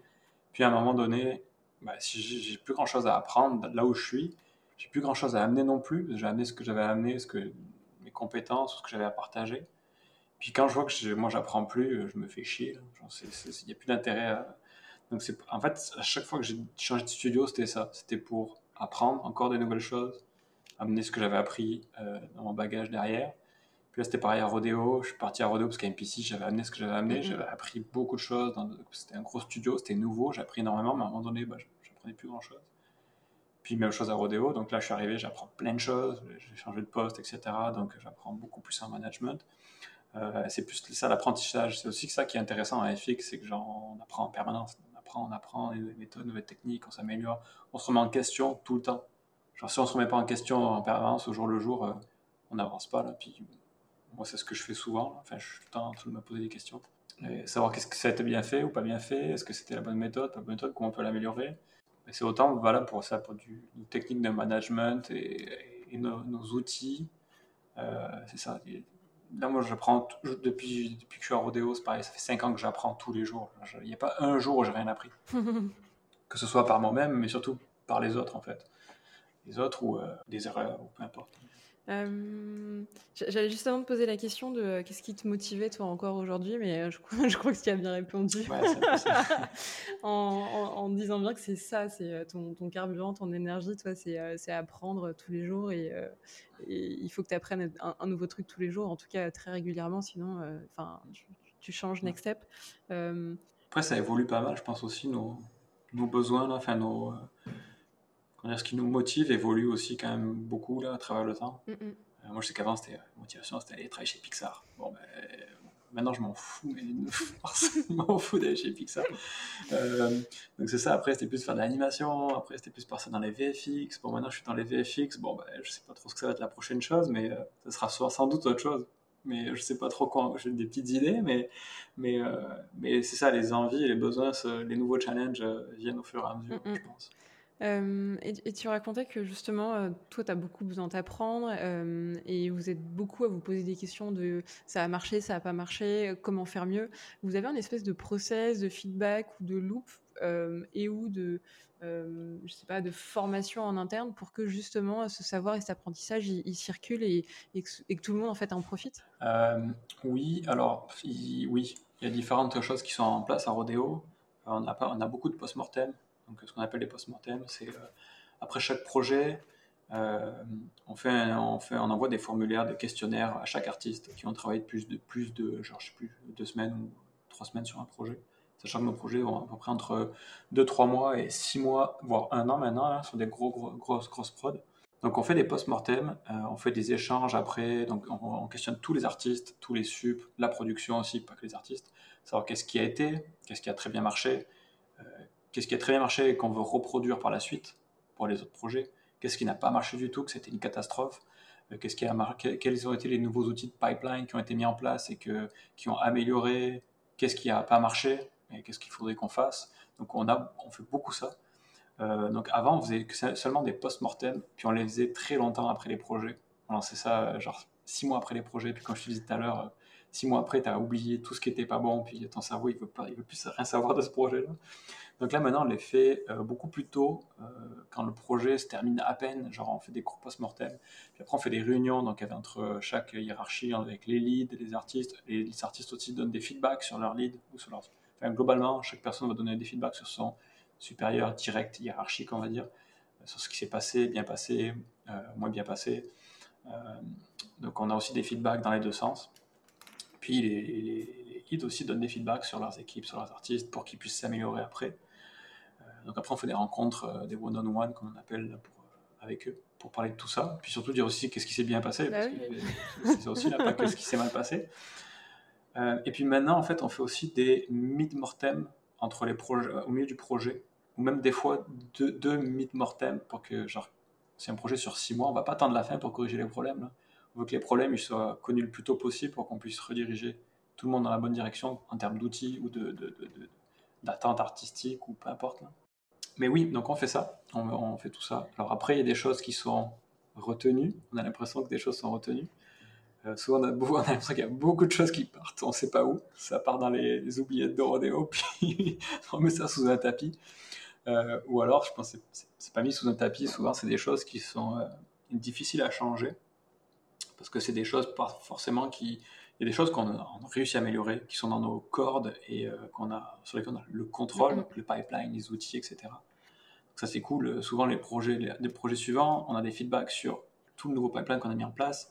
Genre, ouais, ça c'était cool, ça nous a servi à ça, à ça. Donc là, on voit un peu le, fruit de nos, efforts euh, avec les, les, autres aides et les TD qui, avec, qui, qui, ont fait tout le travail quasiment de, pipeline et les devs aussi. Euh, puis, euh, puis souvent, il y a beaucoup de feedback euh, sur des choses qu'on n'a pas vraiment le contrôle, qui sont des choses qui se passent entre justement les productions, les, la partie production, euh, avec les clients, les choses comme ça. Sur les projets, ça se passe très bien, des fois ça se passe moins bien. Donc il y a des choses qu'on essaie d'améliorer, mais parfois c'est pas, pas facile. Ou ça prend beaucoup plus de temps. Et puis c'est moins technique, ça reste aussi de l'humain et de la gestion de projet, et c'est moins facile à fixer qu'un pipeline ou ou en réalité un, problème, s'il est juste technique, euh, ça, peut se fixer. Certes, tu mets du, du monde dessus et il faut quelques heures, mais, euh, mais au moins la solution, elle peut, elle peut être trouvée. Quoi. C'était ma question justement quand tu, quand tu racontais vraiment cette politique de la transparence et du post-mortem, d'essayer d'apprendre de ses erreurs. C'est, est-ce qu'ils en font réellement quelque chose? Est-ce que ça sert? Euh, Mais vous avez l'air d'être dans une structure qui est assez flexible ou en tout cas qui se laisse le choix d'être flexible là où il peut agir. Et euh, justement, ces problèmes, euh, ces problèmes techniques, euh, vous essayez d'apprendre et les fixer le plus rapidement, même en cours de projet. Et, je pense que ça peut être gratifiant et motivant pour des artistes de se dire je me fais mal pendant deux mois, les deux mois suivants, s'il y a une solution qui est trouvée, ça, peut m'aider dans la production pour justement que ce soit pas un calvaire de sortir bah, le boulot qu'on m'a demandé sur toute cette prod.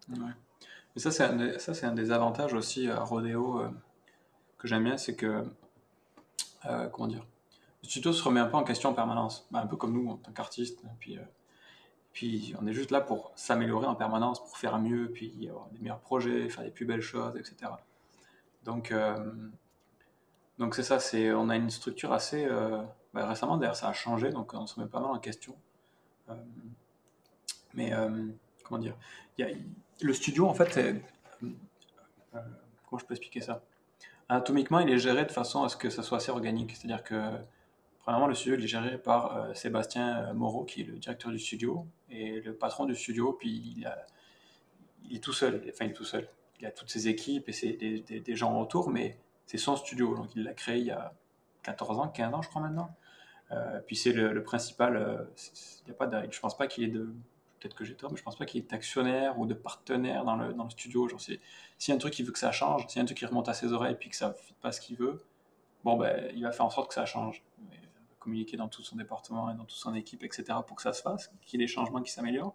Mais euh, on va dire que c'est assez facile. Globalement, dans le studio, en fait, pour faire simple, c'est très facile de communiquer avec tout le monde. Il y a une hiérarchie, mais il y a...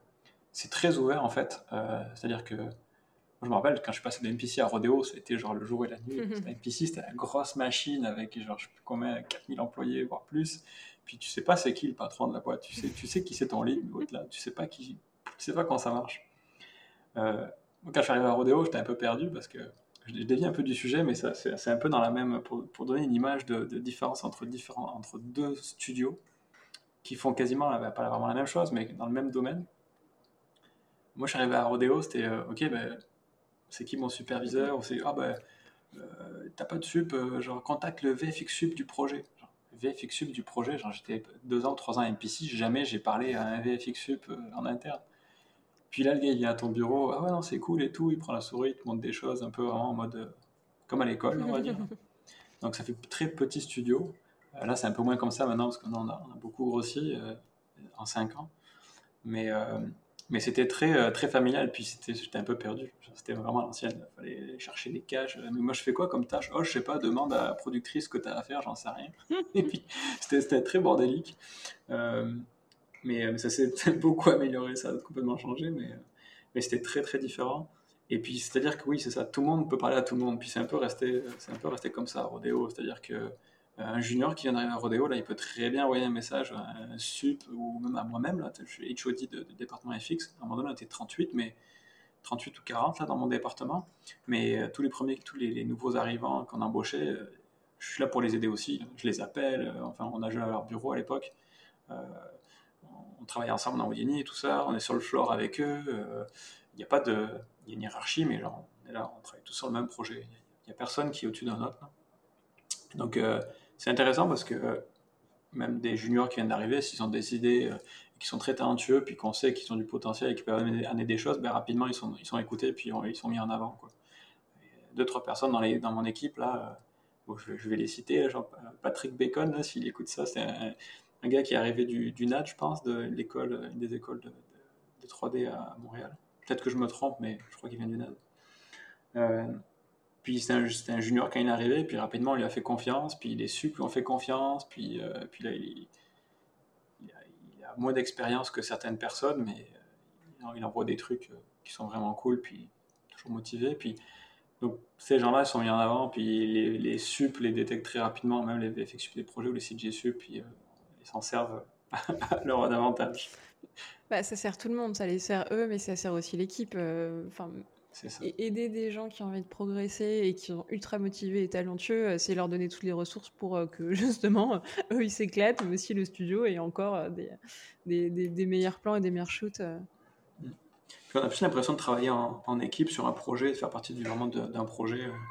Euh, sinon, euh, sinon, on est un numéro dans une compagnie, puis euh, on dit fais, cette, fais ce FX là, puis tu rentres chez toi le soir, puis c'est fini. Mais, Puis tu n'as aucune idée de qu'est-ce, qui, qu'est-ce que c'est en fait. C'est clair. et c'est cool que malgré en fait l'explosion, en tout cas le, le, le grossiment de, de, rodéo, vous y gardez vraiment cet ADN genre humain, euh, même si euh, derrière, bah, certes, il faut organiser, il faut structurer, il y a une hiérarchie parce que sinon les projets, tu les sors pas, surtout quand, quand tu es plus de 600. Euh, mais, mais, pour autant, vous avez gardé ce truc très, très humain, organique pour que bah, tu sois pas juste un numéro dans une énorme boîte, mais que vous parliez et que ce soit peut-être un peu plus décontracté pour se sentir à l'aise et que vous soyez vraiment vous. Quoi.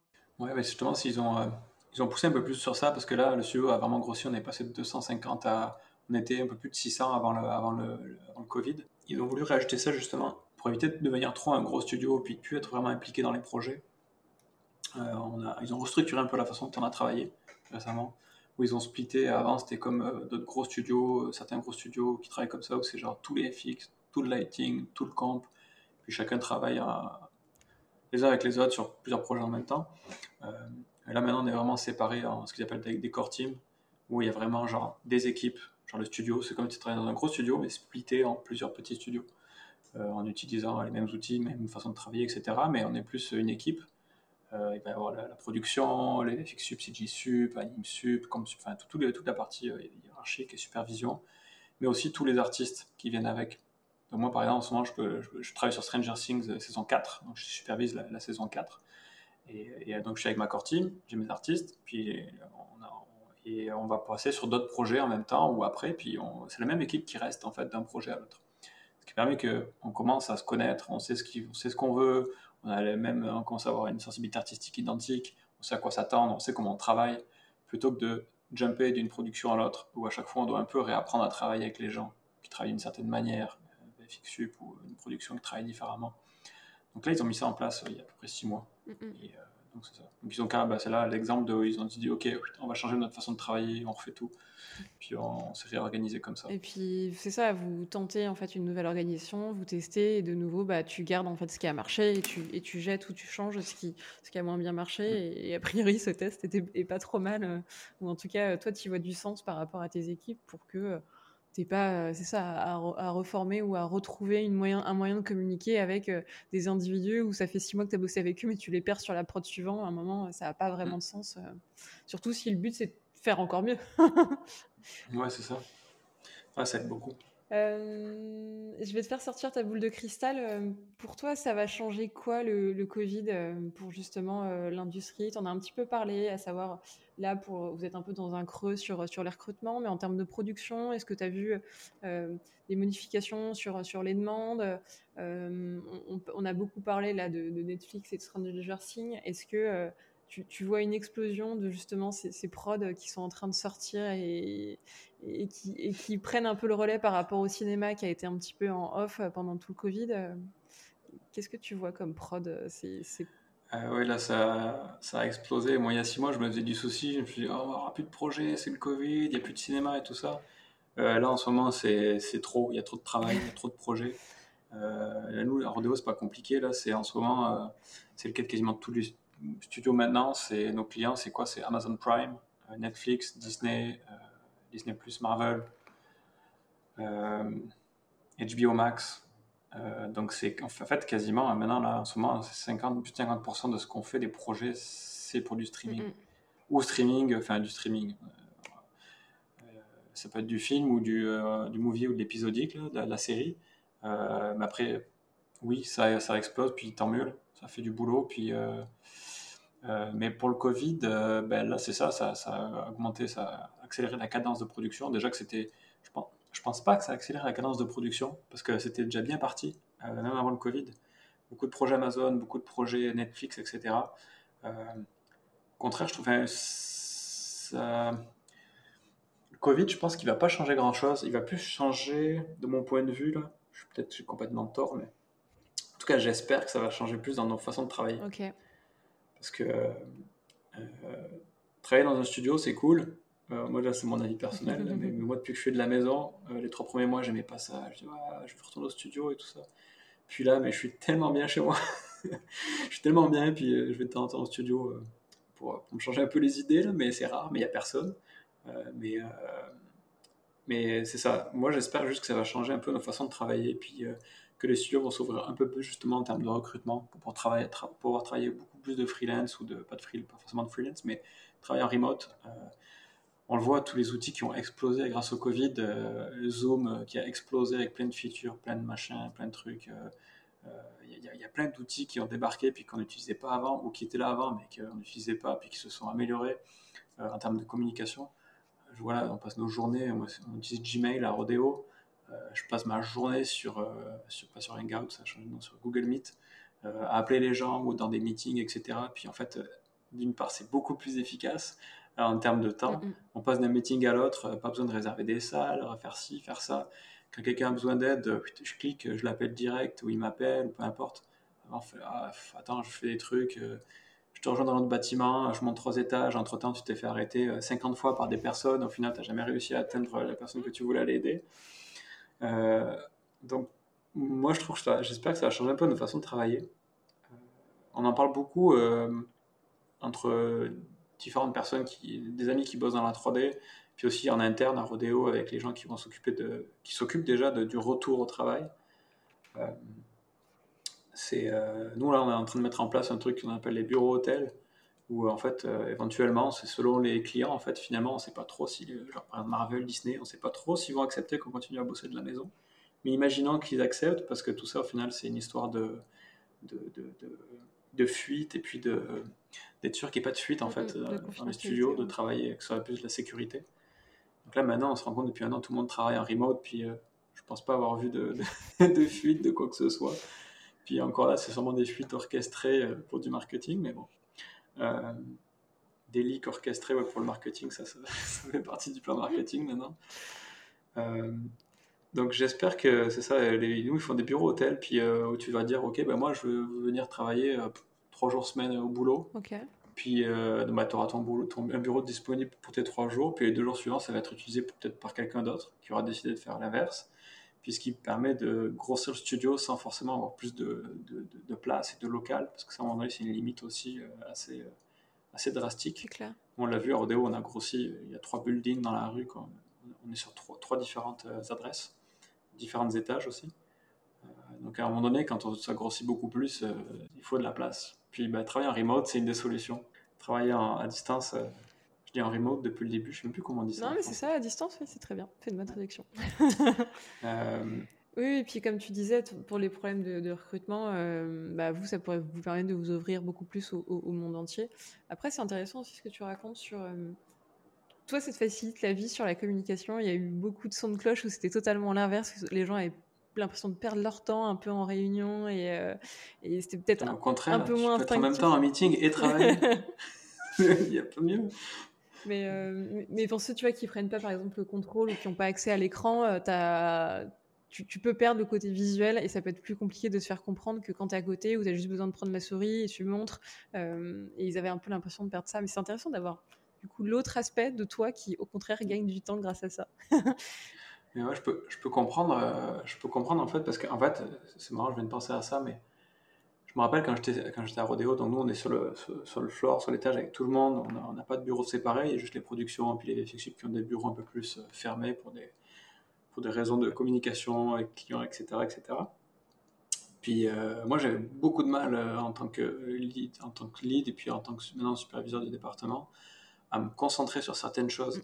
Quand tu dois passer un entretien, quand tu dois quand ça parler de salaire avec certaines personnes, certains trucs, c'est très compliqué quand tu es sur le floor avec tout le monde. Puis moi, ça fait un moment que j'aurais aimé ça, avoir un, bureau finalement. Pas un bureau pour moi tout seul, mais à plusieurs, avec, mon, avec le CG Sud de mon projet ou d'autres leads d'autres départements, pour justement échanger plus entre départements et, moins, euh, faire un peu plus granulaire et hiérarchique et être moins sur le floor pour aider tout le monde, on va dire. Parce que c'est très dur de se concentrer et puis, euh, et puis c'est pas efficace. Et, en fait, là, je me rends compte, ben, j'ai un bureau chez moi. puis euh, je peux, je suis focus sur certaines tâches pendant un certain temps. Puis je sais que j'ai des meetings à tel moment. Puis c'est là. Puis euh, et, puis oui, pendant un meeting où tu dois être là éventuellement, euh, un meeting de, je sais pas, une, demi-heure, tu dois être là pour éventuellement s'il y a un besoin. en l'occurrence pour moi, pour du FX, je suis là, j'ai une oreille tendue, mais en fait, j'ai deux écrans, puis j'ai ça sur le côté, puis j'écoute une oreille, puis je travaille en même temps je fais des, simulations, peu importe. Mais...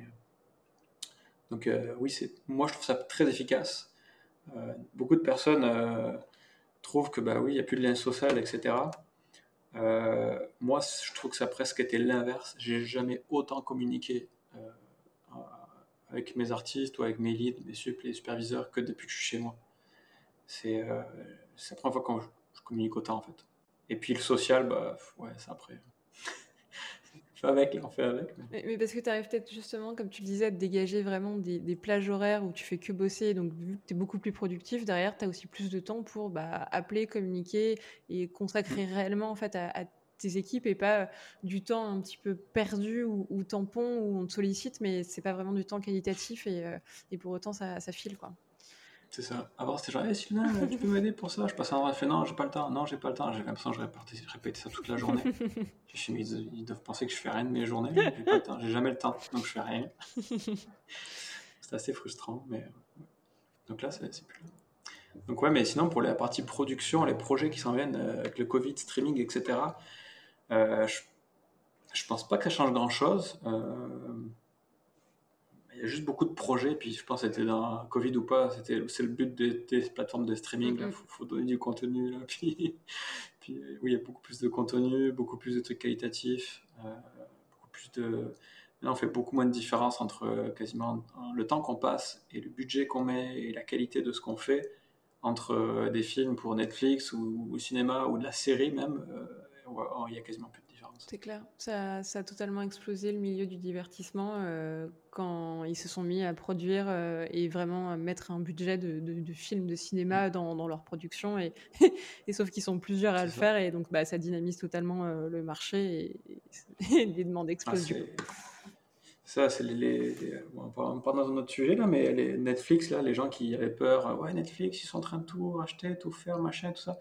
Eh, c'est les seuls qui sont en train de donner du boulot partout en ce moment dans tous les pays. Là. Euh, pour toutes les productions qui se fait grâce à eux dans tous les pays, pour des, des, des, des, prods localisés, euh, c'est vraiment, moi je trouve ça vraiment intéressant, c'est vraiment cool. Des productions espagnoles, françaises, brésiliennes, euh, peu importe, japonaises, coréennes, il y a tout, c'est super. Ouais, c'est clair. Et puis ça, ça, remet un peu de diversité, je trouve, aussi dans, dans, ce milieu où, euh, où, des productions locales pourraient être un petit peu euh, boudées ou pas mis autant en avant. S'il y a du budget pour des prods locales, euh, ça peut être justement bien et remettre un petit peu de, de, variété, je trouve, dans, dans, les productions et dans le cinéma. C'est clair. Trop bien. Merci Sylvain pour ton temps et nous avoir un petit peu donné les, les coulisses de Rodeo FX et puis de ton parcours aussi. Ben, merci à toi, c'était un plaisir. On a pris quasiment bientôt deux heures. Mais non, 1h30. Je surveillais le timing. Ah, ça va. euh... Bon, j'ai pas parlé de mon site euh, RFFX, mais c'est pas grave. Mais si, attends, attends. Il y a les trois dernières questions, tu vas avoir l'occasion. ah, ça va alors. je vais te tendre une perche. Euh, je, vais, je, vais, te demander qui tu aimerais retrouver dans des prochains épisodes. Euh, quelqu'un que tu connais ou, ou quelqu'un que tu voudrais entendre que tu as perdu de vue après l'école, par exemple. Ben, je avais pas pensé mais Anthony Voisin. vous vous lancez la balle tous les deux. Je pense qu'Anthony Voisin, ça peut être un bon parcours parce que, bah, d'une part, ça ferait plaisir de l'entendre déjà. Puis, tu sais, il, a fait un peu de tout, puis de l'école, de McGuff, puis maintenant qu'il est prof, puis qu'il gère, je pense, la section 3D complète, je pense, je vais pas dire de bêtises, mais de l'ESMA à Nantes, il me semble, quelque chose comme ça. Mais bref, justement, j'aimerais bien en apprendre plus. Trop bien. Ok. ça serait, je pense que ça peut être intéressant. Euh, je vais avec lui et puis ce sera l'occasion de, de, jouer à ce petit ping-pong et de renvoyer le boomerang euh, entre vous deux, donc euh, trop bien. ma deuxième question, c'est où est-ce qu'on te retrouve, justement, Sylvain? Soit physiquement, soit virtuellement, soit les deux.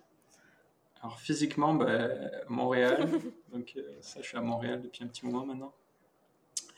Bah, LinkedIn principalement, je suis pas le genre de gars, enfin, je partage plus trop de trucs sur les réseaux sociaux. Fut un temps, je le faisais, mais plus trop trop. Donc, euh, j'ai par contre donc LinkedIn principalement. Professionnellement, c'est LinkedIn. Euh, si vous avez des questions, peu importe, vous faites du, du FX, vous voulez venir à Rodeo, euh, envoyez-moi un message directement sur LinkedIn. Donc, je répondrai peut-être pas dans la journée, mais en général, je réponds assez souvent. si je réponds pas, insistez. insistez. sinon, j'ai aussi, c'est ça, ben, j'en parlais. J'ai un site en ligne qui à la base était pour moi, on va dire, mais que finalement je l'ai mis en ligne pour pouvoir partager ça avec du monde qui était intéressé, qui s'appelle ref-fx.com, www.ref-fx.com, qui en fait euh, c'est juste un site avec des références euh, que je sélectionne en fait sur Vimeo, puis qui se retrouve là, plus ou moins trié, on va dire. Donc c'est un peu un fourre-tout, c'est un peu un site de référence pour euh, FX artistes, on va dire. moi j'ai des sites GSUP qui s'en servent un peu aussi chez moi il faut quand ils recherchent quelque chose. Donc c'est mis à jour assez, assez, euh, assez couramment, on va dire, chaque jour ou chaque deux jours. Euh, c'est assez basique. Si quelqu'un dans l'audience euh, se, porte volontaire pour m'aider à faire un vrai site, ça serait bien. J'aimerais ça faire évoluer ce projet-là, qui peut être beaucoup plus beaucoup plus mis en avant, puis beaucoup plus efficace et beaucoup plus pratique, puis euh, que les gens puissent s'en servir, puis mettre des références de côté, mettre des favoris, des choses comme ça. Proposer des références. Euh, à date, j'ai pas le temps pour ça, mais euh, donc, là, c'est là, en tout cas, c'est dans cet état-là pour l'instant, donc ça peut être utile pour des gens. Donc attends que je saisisse le faire un peu plus évoluer pour que justement tu aies un menu de recherche, mais que ce soit un peu plus personnalisé par rapport à moi, ce que j'ai sélectionné, et peut-être que c'est que des références par rapport à des fluides et pas du tout des explosions. Exact. Pour l'instant, c'est juste une page HTML avec un plugin WordPress euh, qui veut lire des, bibliothèques dans, dans, mon Vimeo. Euh, donc vraiment, les moteurs de recherche ne marchent pas vraiment. Si on tape euh, explosion ou feu, ça ne marche pas. Là. On ne pas que ça marche. Mais ouais, c'est ça, pour mieux catégoriser des vidéos, mieux que les gens aussi puissent surtout proposer du contenu, en fait, que ce soit leur contenu à eux ou des contenus qu'ils aiment bien, qu'ils ont envie de partager. c'est un peu une espèce de Pinterest version version vidéo pour FX en fait, avec des références. Puis actuellement, ça supporte que, que Vimeo, euh, mais j'aimerais ça pouvoir le, faire en sorte que ce soit possible de supporter euh, n'importe quel type de vidéo ou de référence, tout simplement, tout en restant simple et efficace. Et c'est ça, que ça aille à l'essentiel, mais que ça puisse vraiment devenir utile et qu'on puisse s'appuyer dessus pour trouver des références super rapidement, surtout si quelqu'un les a déjà repérées et les a sélectionnées, autant s'en servir. Quoi. Ça. Puis là, pour l'instant, c'est dans cet état-là. Il y a quand même quelques visites quand même euh, récurrentes euh, tous les mois, donc mhm. euh, j'imagine que ça sert à quelques personnes. J'en ai très, très, j'ai pas beaucoup fait la promotion de ce truc-là, mais j'imagine que le bouche à oreille fait son effet. donc ouais, j'imagine qu'il y aurait moyen vraiment de l'améliorer. J'ai plein d'idées, mais pas de temps et ni les compétences. Donc si un web designer, programmeur se propose pour m'aider, ce serait volontiers. L'idée, c'est que ce site-là, il rapporte zéro, il me coûte juste de l'argent. Et puis j'aimerais ça au moins que ça couvre mes frais.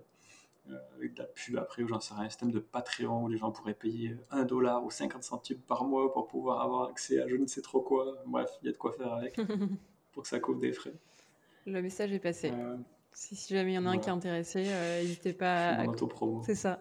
n'hésitez pas à contacter Sylvain sur LinkedIn pour vous porter volontaire, même pour juste une petite update, ça pourra au moins faire avancer le projet. Sinon, vous allez me retrouver peut-être physiquement, mais bientôt, normalement, dans, les, dans des jurys d'école aussi, je pense. Euh, euh, ou en, physiquement ou en vidéo là, pour, pour les étudiants qui, qui finissent. Euh, même en France, c'est pour ça dans son. Ben, supposément, je ne sais, sais, pas encore comment ça va se passer, mais en septembre, peut-être que je serai au jury de l'ESMA, physiquement ou alors online. Et puis d'ici quelques semaines, c'est celui de ArtFX. là, ça sera en, en, remote, là, donc on va faire passer des entretiens aux aux étudiants. Ok, trop cool. Pour, les rencontrer. Bon, euh, je fais partie du je fais pas partie du jury, mais pour euh, le recrutement en plus. Pour les étudiants qui auront la chance de te, de te rencontrer, euh, c'est pour, bientôt. Et puis je vais te laisser conclure cet épisode avec le mot de la fin. le mot de la fin, c'est un, conseil, une philosophie, un mantra que tu t'appliques, je sais pas, une punchline que tu aimes bien sortir. tu es, très libre du format. Punchline euh, ouais, non, pas vraiment. En général, euh, c'est plus. Euh, ouais, moi, quand je vois des, des setups euh, super compliqués, des trucs de FX où genre, mais pourquoi cette partie là-dedans? Je vois, c'est genre, mais keep it easy, man. Keep it easy. Garde ça simple, simple et efficace. Euh, c'est ça. Ok. rien, de, rien, de bien, rien de bien extraordinaire. allez à l'essentiel et soyez efficace. C'est ça, exact. Trop cool. Bah, encore merci euh, Sylvain pour, pour ton temps et, euh, et, nous avoir un petit peu ouvert les coulisses de, de Rodéo et nous avoir partagé ta, ta, réflexion sur, sur le milieu et sur les FX. C'était un plaisir vraiment euh, de, de t'avoir. Merci à toi, c'était un grand plaisir. C'était un grand plaisir et puis, une, à refaire. Bah, si tu veux, hein, pour un épisode euh, durant la saison 2, avec grand plaisir. On, parlera de l'après-Covid, hein, parce qu'il y aura un après. Ouais. ben, on va voir si la boule de cristal a bien marché ou si ça a changé quelque chose. Exactement. Euh, et puis à tous ceux qui nous écoutent encore euh, au bout d'une heure quarante d'enregistrement, j'espère vraiment que cet épisode vous a plu. N'hésitez pas à contacter Sylvain, comme, comme il vous disait, si, si vous avez des questions ou, ou autres. Euh, et puis, euh, comme d'habitude, partagez l'épisode, parlez-en autour de vous. Et puis, euh, moi, je vous dis à la semaine prochaine. Ciao. Salut Sylvain. Ciao, ciao. Ciao. Salut, à la prochaine.